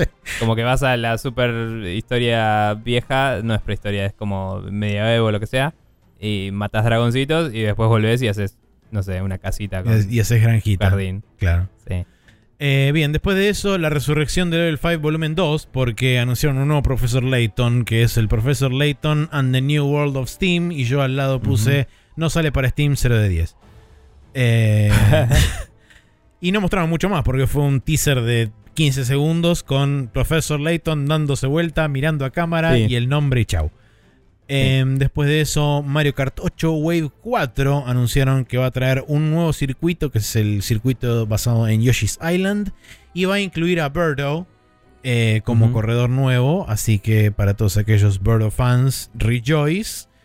Y casi cerrando la direct con un montaje, eh, mostraron juegos que se vienen como el Minecraft Legend, Blank, Mega Battle Network eh, Collection, Have a Nice Death, WBSC y Baseball Power Pros. Este es un juego que se deriva de una franquicia que estaba originalmente en PSP, que es el Pro Yaku, eh, que son todos juegos de béisbol. Y los conozco únicamente porque en un podcast que escucho de música de videojuegos tienen una música del hiper carajo esos juegos. No entiendo. Es el que es de ¿Por qué? Mí. Eh, son de Konami, exactamente. Porque había dicho Jeff Grab que lo publicaron a un dólar. Sí, sí, está a un para dólar. que se lo este compre todo el mundo. Y dice que está Em, bueno en serio. Aparentemente sí. Eh, Después de eso, eh, siguieron con los anuncios eh, con el Disney Dreamlight Valley y el Tales of Symphonia Remastered.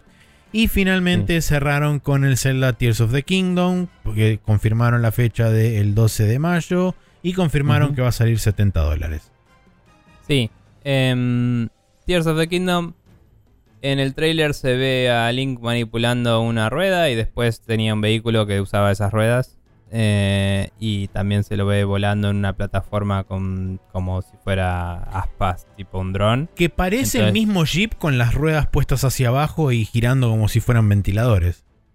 Eh, la plataforma es la misma, eh, los assets no me parecieron los mismos. Vi el trailer más de una vez y para chusmear y, y además porque vi la versión en inglés, la versión japonesa y después vi a Giant Bomb mirarla. Entonces lo vi muchas veces creo que no es lo mismo.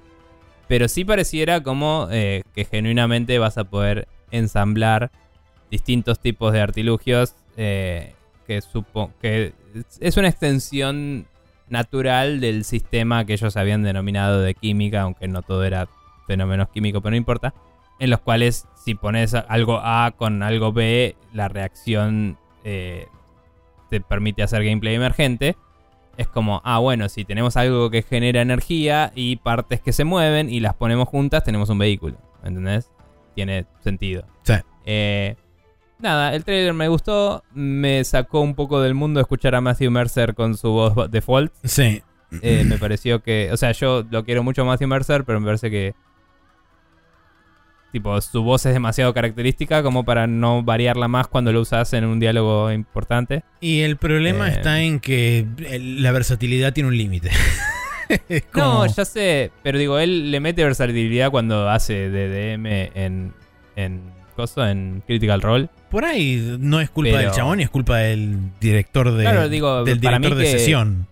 Para mí que le pidieron un tipo de voz muy demasiado reconocible de él, eh, que es relativa, es que es una personalidad conocida el chavo. Sí. No es que se lo está pidiendo a un actor que, bueno, ah, mira, es el mismo actor que tal otro. Potencialmente es la voz de Ganon en, la, en el doblaje en inglés. Sí, hay dudas sobre eso porque está el Ganon pasa de uva ese eh, totalmente chupado y está el diálogo final de Zelda que en japonés no decía exactamente eso y no terminé de entenderlo. Y en inglés es una vieja. Pero en inglés dice, eh, mm, por favor, prestale, su tu poder. Entonces hay como teorías de que en realidad lo que pasa es que hay otro mal y vos estás yendo con Zelda a la tumba de Ganon a pedirle su poder para pelear contra el otro mal. Y ese es el brazo corrupto. Y ese es el brazo todo, sí, que, tiene el patrón de diseño que tenían los, los, eh, los aspectos de Ganon estos, que no me acuerdo cómo se llamaban los Beasts, Ah, sí. Em, y Ganon en sí. Y que es el, mismo, el, mismo, cosa que tiene Midna, digamos. Claro, el que tienen los en el Twilight Princess. Y, y aparentemente, entonces esto, si eso fuera así, la voz de Matthew Mercer sería otro malo primordial, whatever, que creo que, según escuchaba en Materia Possessions, Possessions, hay un malo primordial en Skyward Sword anterior a Ganon. Entonces tiene sentido porque vendieron Skyward Sword eh, hace no tanto. Como, ah, no, porque se viene la secuela de Breath of the Wild. Mientras pueden jugar a Skyward Sword y es como. Claro, y acá hay cositas. Todo encajaría en esa teoría. Cositas de aire, Link tirándose desde arriba y esas cosas. Sí, entonces hay que ver. Para mí que va a tener relaciones más o menos directas con el Skyward y con el Twilight. Eh, y que por eso tiene sentido. Lo que me sorprende es que no sacaron el Twilight también, si, es, si hay una relación directa con eso. Y el malo primordial se llama Flombergarg. no sé qué onda. Eh, sé que en el Skyward había un malo que era como un príncipe con el pelo blanco y que te peleaba con una espada, porque era... Ah, sí, estaba en Hyrule Warriors como personaje elegible. Pero no sé si ese invocaba a un malo primordial y ese malo primordial se convertía después en lo que poseía a Ganondorf o que Garcha. No tengo idea porque no lo jugué. Algún día tal vez lo juegue. Eh, pero bueno, eso es todo. Son todas las teorías del Zelda que tenemos acá. Eh, un par de notas más sobre la la direct japonesa. Em, hay un juego de Natsu no Yasumi, que es una saga que hay en, en Japón de juegos de... Juegos de verano. son bastante... Sí, son juegos como de nenes teniendo vacaciones de verano y teniendo aventuras medio circunstanciales que tengo entendido que están buenas para practicar japonés y se ven muy lindo este último en particular que eh, se llama Natsumon y es el 20 aniversario. O sea, eh, el título es Natsumon y después el subtítulo es eh, No, no, no es el 20 aniversario, perdón. Es el Vacaciones del siglo XX, se llama. Así. Eh, vacaciones de verano del siglo XX. Se veía muy lindo y va a salir en Estados Unidos este. No me acuerdo la fecha, pero lo busqué y estaba. Sí. Em, después, el Atelier Mari va a salir también. Es una remake. la- es una remake en 3D con gráficos medio SD y música remasterizada. Sí. Que también Eh, sale en Occidente y sale para múltiples plataformas. Bien. Eh, después eh, a- anunciaron uno que se llama Paranorma Site, que también va a salir en múltiples plataformas. Es muy bueno el nombre en japonés, boludo. O sea, Sí. es literalmente lo mismo, pero dicho en japonés queda 10 veces mejor. Paranorma Saito. Sí, de hecho Paranoma dice. Paranoma Pero sí. Saito. Em, que me desconcertaba porque lo iba escribiendo y el, y, y el autocorrect japonés no me, no me sugería katakana porque no formaba ninguna palabra. Pero bueno. Em, nada, es- e- está bueno que aclararon que era en inglés paranormal site, todo junto, porque Saito podía ser site de Sí, también. Pero bueno, no importa. Eh, de cualquier forma, ese es una novela visual con muy lindos gráficos. Eh, o sea, a pesar de ser una novela visual, todos los personajes son modelos 3D y tienen como un outline que lo hace parecer medio como un manga seinen, ¿viste? Como medio un trazo así y todo que lo parece una que estuvieras leyendo, no te digo una de Junji Ito, pero una historia, una novela gráfica japonesa, digamos, Claro. por así decirlo. Creo que este lo publica Em, Square Enix. Puede ser, no, no lo registré honestamente. Eh, y nada, la verdad se veía lindo, pero eh, eh, la temática paranormal y eso no me llama demasiado a mí, así que lo Sí. ahí. Em, y después, eh, nada, apareció el Theatrism acá también. Eh, el Ark Survival Evolved estaba en la, en la versión japonesa de la Direct y dije, ¿qué carajo hace esto acá? Eh, sale el 24 de febrero en Switch. Also, what? Le puse entre paréntesis a la nota. Em, y después apareció el Room Factory 3 Special. eh, el Eve, que es ese juego Ah, 2D de terror que había aparecido en una directa hace un tiempo. Eh, super teaser del Fatal Frame 0 que sale dentro de poco también en todos lados. Sí. Creo que en marzo salía. no Creo que sí. Em, y un juego de trenes, porque tiene que haber un juego de trenes. Por supuesto. Eh, pero era más tipo de tablero, no era un simulador de trenes, era como que te diga una visión así de un mapa overworld con una grilla y, y como que podías disponer de trenes y no sé si también aviones como de, de tránsito, ok. pero era raro porque no era el típico que va para el lado de City Builder o que va para el lado de la simulación, era más como esquemático. Y dije, ah, qué loco. Pero no. Bien. Eso es todo lo que había en la de Japón. Muy bien, así entonces damos por concluido eh, el hot coffee. Iba a mencionar algo sobre el tema del precio del Zelda. Este, Ah. Yo te puedo mencionar algo que lo dije en el programa cuando viajé en 2020, pero en Japón los precios de los juegos de Switch varía, no está clavado en el análogo- análogo a 60. Hay juegos que están en cartucho a 40 dólares y hay juegos que están en cartucho a 90 dólares. Y todo lo que hay en el medio. Creo que la declaración oficial de Nintendo fue nosotros recomendamos tal precio y después puede haber variedad. mm, dijeron que iba a ser. Eh, Este coso iba a ser caso por caso y no iba a ser una tendencia. Eso fue lo que dijo Claro, la porque- declaración oficial. Claro, pero no me acuerdo si dijo que 60 era el precio sugerido o qué, pero como que dieron a entender algo así, es como, bueno, en Japón es variable el precio. No digo tiene sentido, digo, capaz están extrapolando esa misma política que tiene en Japón al resto del mundo. Eh, eso es lo que estoy queriendo denotar. Eh, Sí. No lo defiendo, solo digo que cuando lo vi dije, cierto que en Japón había juegos a 90, y eso fue todo lo que pensé en mi cabeza, digamos. Y, y es una paja, eh, y no lo voy a justificar con, ah, los otros lo hacen, qué sé yo, pero sí voy a decir que el Zelda para mí vale más 70 dólares que muchos juegos que hoy salen 70 dólares. Eh, personalmente. Está bien. Eh, sí creo, desde mi lado, que eh, la una de las primeras apreciaciones que tuvo Jeff Grubb cuando habló sobre esto es que Nintendo ve como los demás están cobrando los juegos 70 dólares y ellos siempre valoran primero sus IPs. Entonces dicen, Sí. si otras personas están cobrando sus juegos 70 dólares, Zelda vale más que este, o sea, tiene más Eso valor intrínseco que todos los demás juegos, entonces ¿por qué lo vamos a cobrar a menos de 70 dólares? Eh, Sí, eso, eh, digamos, es una visión 100% capitalista de empresa, pero estoy de acuerdo en que es. Bajo ese concepto específico, tiene sentido. sí. Eh, porque, más allá de que lo valgan más o no, Nintendo valora más sus IP que las otras empresas. Sí, del- al punto tal que Nintendo nunca, casi nunca descuenta sus juegos first party. Sí, y, y- y se cuida más de no cagarla y rara vez experimenta su... Bueno, en realidad Nintendo experimenta bastante, pero digo, como que se fija mucho de si se mandó una cagada, no, hacer, no seguir para ese lado la siguiente vez, que otros van explotando algo hasta que ya no da más, ¿viste? Como que Nintendo cuida más de no agotar sus licencias y sus IPs. Sí.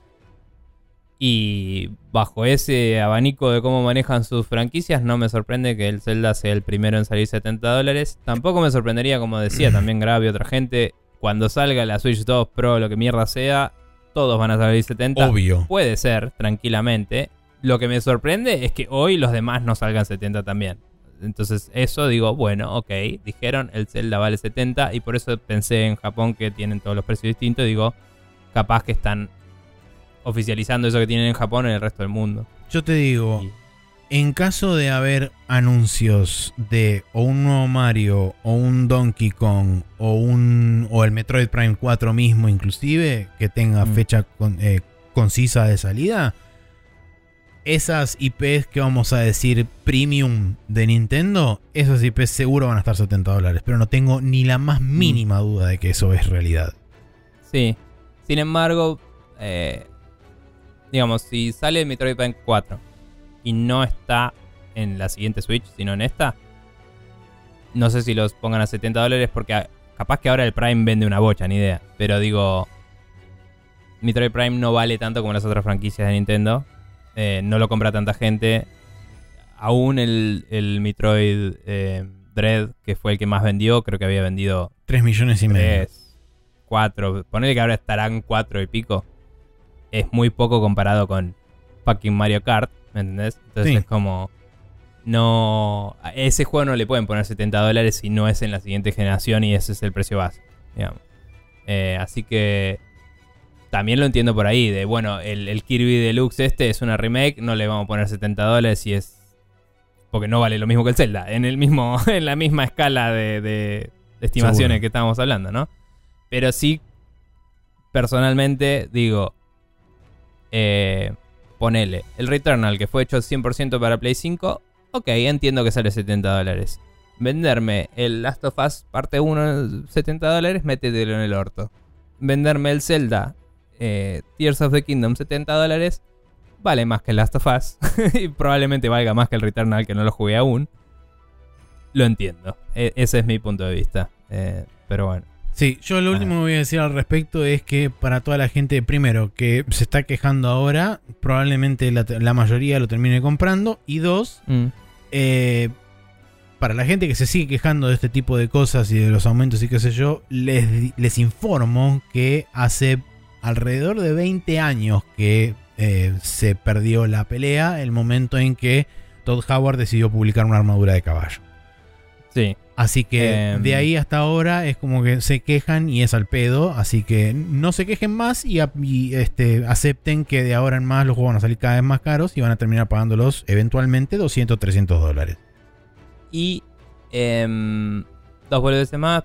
Por un lado, eh, esta es una pelotudez, pero me molesta. Todo el mundo está diciendo, el primer juego de 70 dólares de Nintendo es tipo, no. Es el primer juego después de la GameCube que sale 70 Pues el dólares. primer juego de, Switch Nintendo. de 70 dólares en todo caso. Vamos de nuevo. Después de la GameCube que empezaron a hacer discos, salían set- 60. Bueno, creo que la GameCube salía 50, no me acuerdo. Sí, Pero digo, es el primer juego después de la GameCube. Porque antes los precios eran. dependía de lo que salía el cartucho. Ujú. Distintos cartuchos tenían distintas prestaciones y había juegos que estaban 100 dólares. Entonces, es una pelotudez, me molesta. Y por otro lado, me hace pensar de, ¿será que el cartucho de Zelda tiene una capacidad más alta y no hay ningún otro que lo haga y eso también influye? ¿O será solo una cuestión de... Dijeron que el Zelda es el, el juego- nuevo. De hecho salió, creo que ayer a última hora, hoy a la mañana, es el juego más pesado de, de Nintendo para la Switch, 18 GB. Bueno, creo que no hay tarjetas de memoria de más de 16 GB hoy. Entonces, si tenés que sacar tarjetas, eh, digo cartuchos, ¿no? Las tarjetitas. Eh, si tenés que sacar versiones físicas del Zelda en un solo cartucho, tenés que producir cartuchos probablemente de 32, supongo, que creo que ya estaban catalogados, pero no los usaban. Y mm, hacer toda una línea de producción solo para el Zelda. No lo justifico, ¿eh? pero digo, eh, para mí es una retrotracción a ese tipo de negocio anterior de este cartucho sale más producirlo, lo voy a cobrar más. ¿Me entendés? Em, en vez de offsetear todo y ahorrarte en que algunos cartuchos son más baratos para poder pagarlos. Sí, caros. veremos Eh. cuál es la próxima IP que recibe los 70 dólares dentro del, Sí. del catálogo de Nintendo y ahí sabremos Seguro. comparar si es una cosa o es la otra. Pero bueno, eh, si la gente quiere contactarse con nosotros y hacernos preguntas o comentarnos cosas o decirnos qué les pareció la directo o lo que sea que quieran hacer, ¿por dónde pueden contactarnos? Bien, eh, nos pueden escribir a sprechonews.gmail.com eh, y mandarnos todas las opiniones que quieran. Pueden eh, eh, también mandarnos por Instagram en instagram.com barra sprechonews. En Twitter estamos como arroba sprechonews. Nos pueden mandar preguntas a sprechonews.com barra preguntas. Y hay gente que también nos habla en mi Discord, que lo pueden encontrar en sprechonews.com, eh, en la parte de contactos también. Pero mándenos preguntas, porque nos sirven eh, y nos gusta contestarles cosas directamente en el programa. Así que cópense con eso, sprechonews.com barra preguntas. Así es. Y ahora, dicho todo eso, nos vamos a ir hacia la última sección de este programa, que como casi siempre es el Special Move.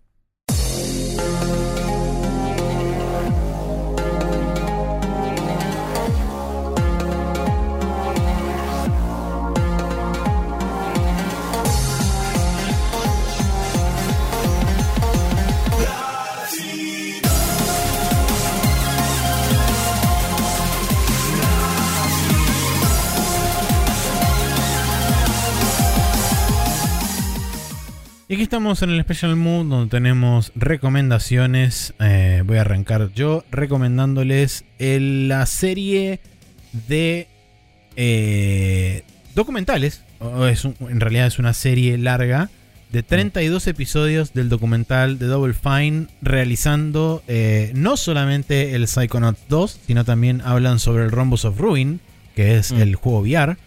Eh, así que es muy interesante, se llama Psychodyssey. Eh, me vi los primeros dos episodios hasta ahora. Eh, está bueno porque en el primer episodio hacen como una suerte de recap de la historia prácticamente inseparable entre Psychonauts y la creación de Double Fine, porque medio que son las dos cosas una sola. Entonces Y hacen casualmente la relación con Microsoft vieja. y casualmente también la relación con Microsoft que Sí. la navega un poco. Eh, está bueno porque te, te muestran todo el pasado y qué sé yo. Eh, cuando cuenta que Microsoft les cortó el chorro y que esencialmente no había más plata y de la nada le cayó el, el mail de Mayesco es un momento terrible, boludo. Mm. Eh, y bueno, me vi los primeros dos episodios. En el segundo episodio empiezan a hablar sobre todo el tema de VR y empiezan a pergeñar el, el juego para PlayStation VR, que es el Rhombus of Ruin, que es una suerte de misión perdida entre el final del 1 y el principio del 2. Sí, Eh, pero Sí, está- el principio del 2 empieza inmediatamente después de Rhombus of Ruin y te establece un par de cositas, pero no es no es 100% relevante, pero sí te explica de por qué un par de personajes están en el estado que están. Claro. Eh. Eh, pero la verdad está, está muy bueno, es muy interesante. Yo había visto un par de episodios del documental que habían hecho de Broken Age. Este también está este, filmado por eh, Two Player Productions. A lo largo de 8 años, creo que dijeron, con Siete. filmaciones, 7 años, a lo largo de 7 años, con filmaciones de todos los días. Sí. Eh, una locura absoluta. Y es muy flashero porque te ponen, eh, durante el primer episodio y el segundo episodio, te ponen el timestamp, entre comillas, de la fecha en la que están filmando eso. Y nosotros parados desde acá, viendo Sí. hacia el pasado, es re loco porque todos están diciendo, y no sabemos cómo le va a ir, y qué sé yo, y Sí. estamos pensando, y bla, bla, bla. Bueno, en, el tráiler igual hay un tráiler de dos minutos al principio de la playlist. eh, en el tráiler ya te hablan del COVID, de otras cosas, como Sí. de, de todo. Pero no te mencionan, por ejemplo, que fueron adquiridos por Microsoft en el medio del desarrollo. Eh, Claro. Entonces eso seguramente que en el capítulo 12 vas a de golpe ver un plot twist ahí y hay que ver Claro. cómo reaccionan todos porque la historia de Psychonauts 1 era Microsoft nos cagó de arriba a un pino y todo es una mierda. Y todo el mundo crancheando y se les inundaba el lugar y todo era un quilombo. Sí. Hay un documental del Psychonauts 1, no me acuerdo si era de NoClip o de quién, pero si querés chusmearlo para tener más background, había uno. Sí, creo que, creo que de NoClip y creo que lo vi. Así que tengo. De hecho, había una, una entrevista en NoClip con Tim Schafer que hablaba Sí. de muchas cosas, entre las cuales estaba eh, la fundación de Double Fine y cómo se relacionaba con Psycho. Que esa entrevista creo que fue cuando anunciaron que los compraban. Ahora no me acuerdo, Creo pero... que sí puede ser. No, ahora no Mm. recuerdo exactamente. Pero bueno, no- no la cuestión es que, por lo menos de los dos episodios que vi hasta ahora, y tiene la pinta de que son eh, longitud relativamente variable, pero es entre 30, y 40 entre 30 minutos y una hora, alrededor Sí. de, de eso hasta cada episodio. Estuve chusmeando la playlist para ver cuántas horas eran, porque era una guasada, 32 Y capítulos. 32 capítulos.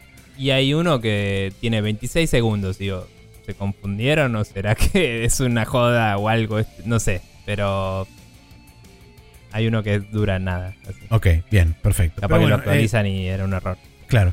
Eh, pero a pesar de que, digamos, lo, lo que son los juegos de Double Fine en general nunca pegaron conmigo, me interesa mucho todo lo que es el tema del trasfondo de desarrollo y de ver las charlas y discusiones y todas los, las sinergias y los conflictos que hay dentro de un equipo de desarrollo y de cómo las diferentes presiones te van llevando para un lado y para el otro.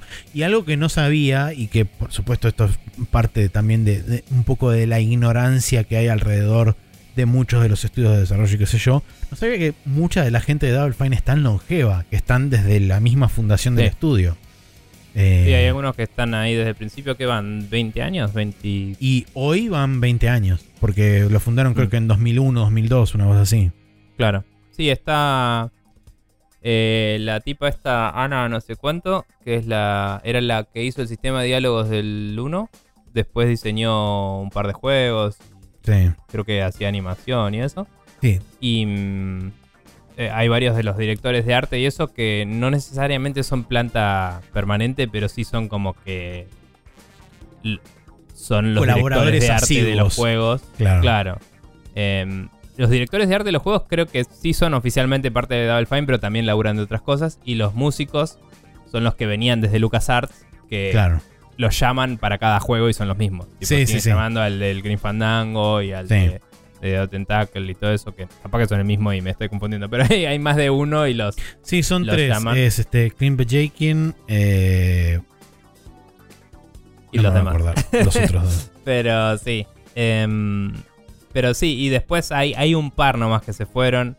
Em, hay uno que se había ido de PlayStation, que es eh, el rubio. Que debe estar en los primeros capítulos, supongo, todavía ahí. Sí. Y después estaba. Eh, Greg Rice, que es ahora el que está sí, laburando en PlayStation. Rice. Sí. Y después estaba em, el que hizo el. El Massive Chalice. ¿Cómo mierda se llama este chaval? Brad Muir. Brad Muir, que se fue a Valve. Sí, Eh, justamente ese en el segundo episodio es, que Es cuando están- se que va. está, lo pusieron como Project Lead en el juego VR y él anuncia que se va. Ah. mm. Eh, Eh, Bueno, los tres, para completar la información, los tres músicos son Peter McConnell, Michael Land y Clint Bajakin. Ahí está. Sí. Nada, yo todavía no vi ningún capítulo porque ayer estaba poniéndome al día con mi recomendación y un par de cosas. Pero. Adelante. em, pero después me voy a ver los capítulos porque los documentales esos son muy buenos. Si no viste Están muy los bien de- filmados. Si no viste los del Massive Chalice, esos te los recomiendo más. eh, porque capaz que no te interesa tanto el. El de. ¿Cómo es? El de- Broken Age. Broken Age por ser aventura gráfica o lo que sea, pero el de Massive Chalice está bueno porque se tomaron otro approach y como que aparte de entrevistas y eso es como que filmaban la reunión de final de sprint y veías el avance del juego. Y, Ok. y te- y como que hablaban un poco de los bugs y las cosas y, y cómo iban desarrollándolo. Y hasta creo que estaba grabada la conversación de la que salió la idea de una mecánica. Entonces veías la conversación y era, no, uh, podemos hacer esto, qué sé yo. Y después veías tipo un par de capítulos más adelante, tipo, bueno, y tenemos esto ya implementado. Y, y como que está buena la progresión de ideas. Que en el de Broken Age, por ser una cosa 100% narrativa, Claro. había mucha discusión que se la guardaron para los últimos capítulos por spoilers. Y, y como que tenías la versión con y sin spoilers de los videos porque tenían que censurar toda la pared que estaba llena de notas, ¿viste?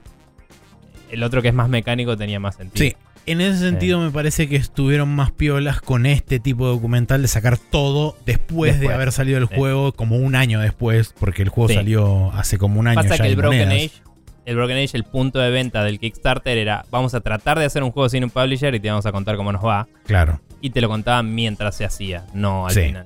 Sí, sí, El- sí, sí. Después el de, el de Brad Muir, el, el Massive Chalice, eh, fue durante el desarrollo, pero era más una visión transparente del desarrollo posta. Por eso, en ese sentido, capaz que te interesa más a vos, inclusive. Eh, y después hay unos del, que están aparte, que son los de los Game Jams que hacen. Sí, los Amnesia Fortnite y esas cosas. Esos también hay mini documentales de esos si los buscas en el canal. Está, está bueno porque ves todo el proceso creativo, es lindo. Son, es como Sí, un sí, backstage, pero grabado en vivo en vez de preguntarles después. Eh, pero bueno, por mi parte, para recomendar, tengo la temporada 2 de Vox Máquina, que está disponible en Prime Video. L- son 12 capítulos eh, y cubre el principio del arco del Chroma Conclave y toda la bola.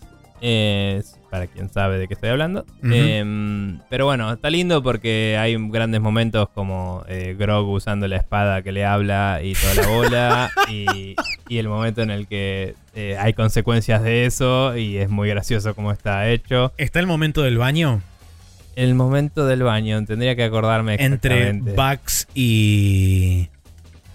y Coso. Y. la hermana y. el que eventualmente es el marido de la hermana, que ahora no me sale el nombre del Ah, personaje. Todavía no, todavía no pasa eso en la historia, así que, o sea, n- los romances no se desarrollaron todavía. Ah, ok. Eh, pero bueno, eso creo que pasaba después en la saga contra Vecna. No. Ah, puede ser. B- Ay, que me, me, me confundo la parte del final del Chroma Conclave con el principio de la saga de Vecna. sí. Eh, nada, igual eh, eh, sí, por una cuestión de premiar todo en una serie y de tiempos y eso, ya en la temporada anterior establecieron un poco quiénes gustan de quiénes claro. para que la progresión sea un poco más natural, porque aún yo que lo veía todos los jueves, medio que salió de la nada un par de esas cosas. Y no sé si fue como que hablaron fuera de las sesiones y de golpe les pintó la relación así. Como que se complotaron ni ideas. Pero bueno, acá está como más establecido que, ah, esta persona tipo se puso colorada cuando esta otra persona pasó cerca. Boludez. ¿entendés? Sí. Eh, pero sí aparece eh, el momento en el que Scanlan se da cuenta de, de que tiene responsabilidades que no sabía que tenía en su vida. y, y, y toda la pelea contra el tío de Grog que tiene los guantes. Uy, esa pelea es terrible. Sí. Nada, está, está muy bien.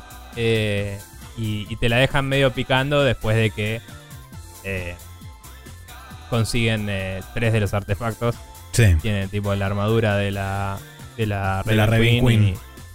El arco y la espada.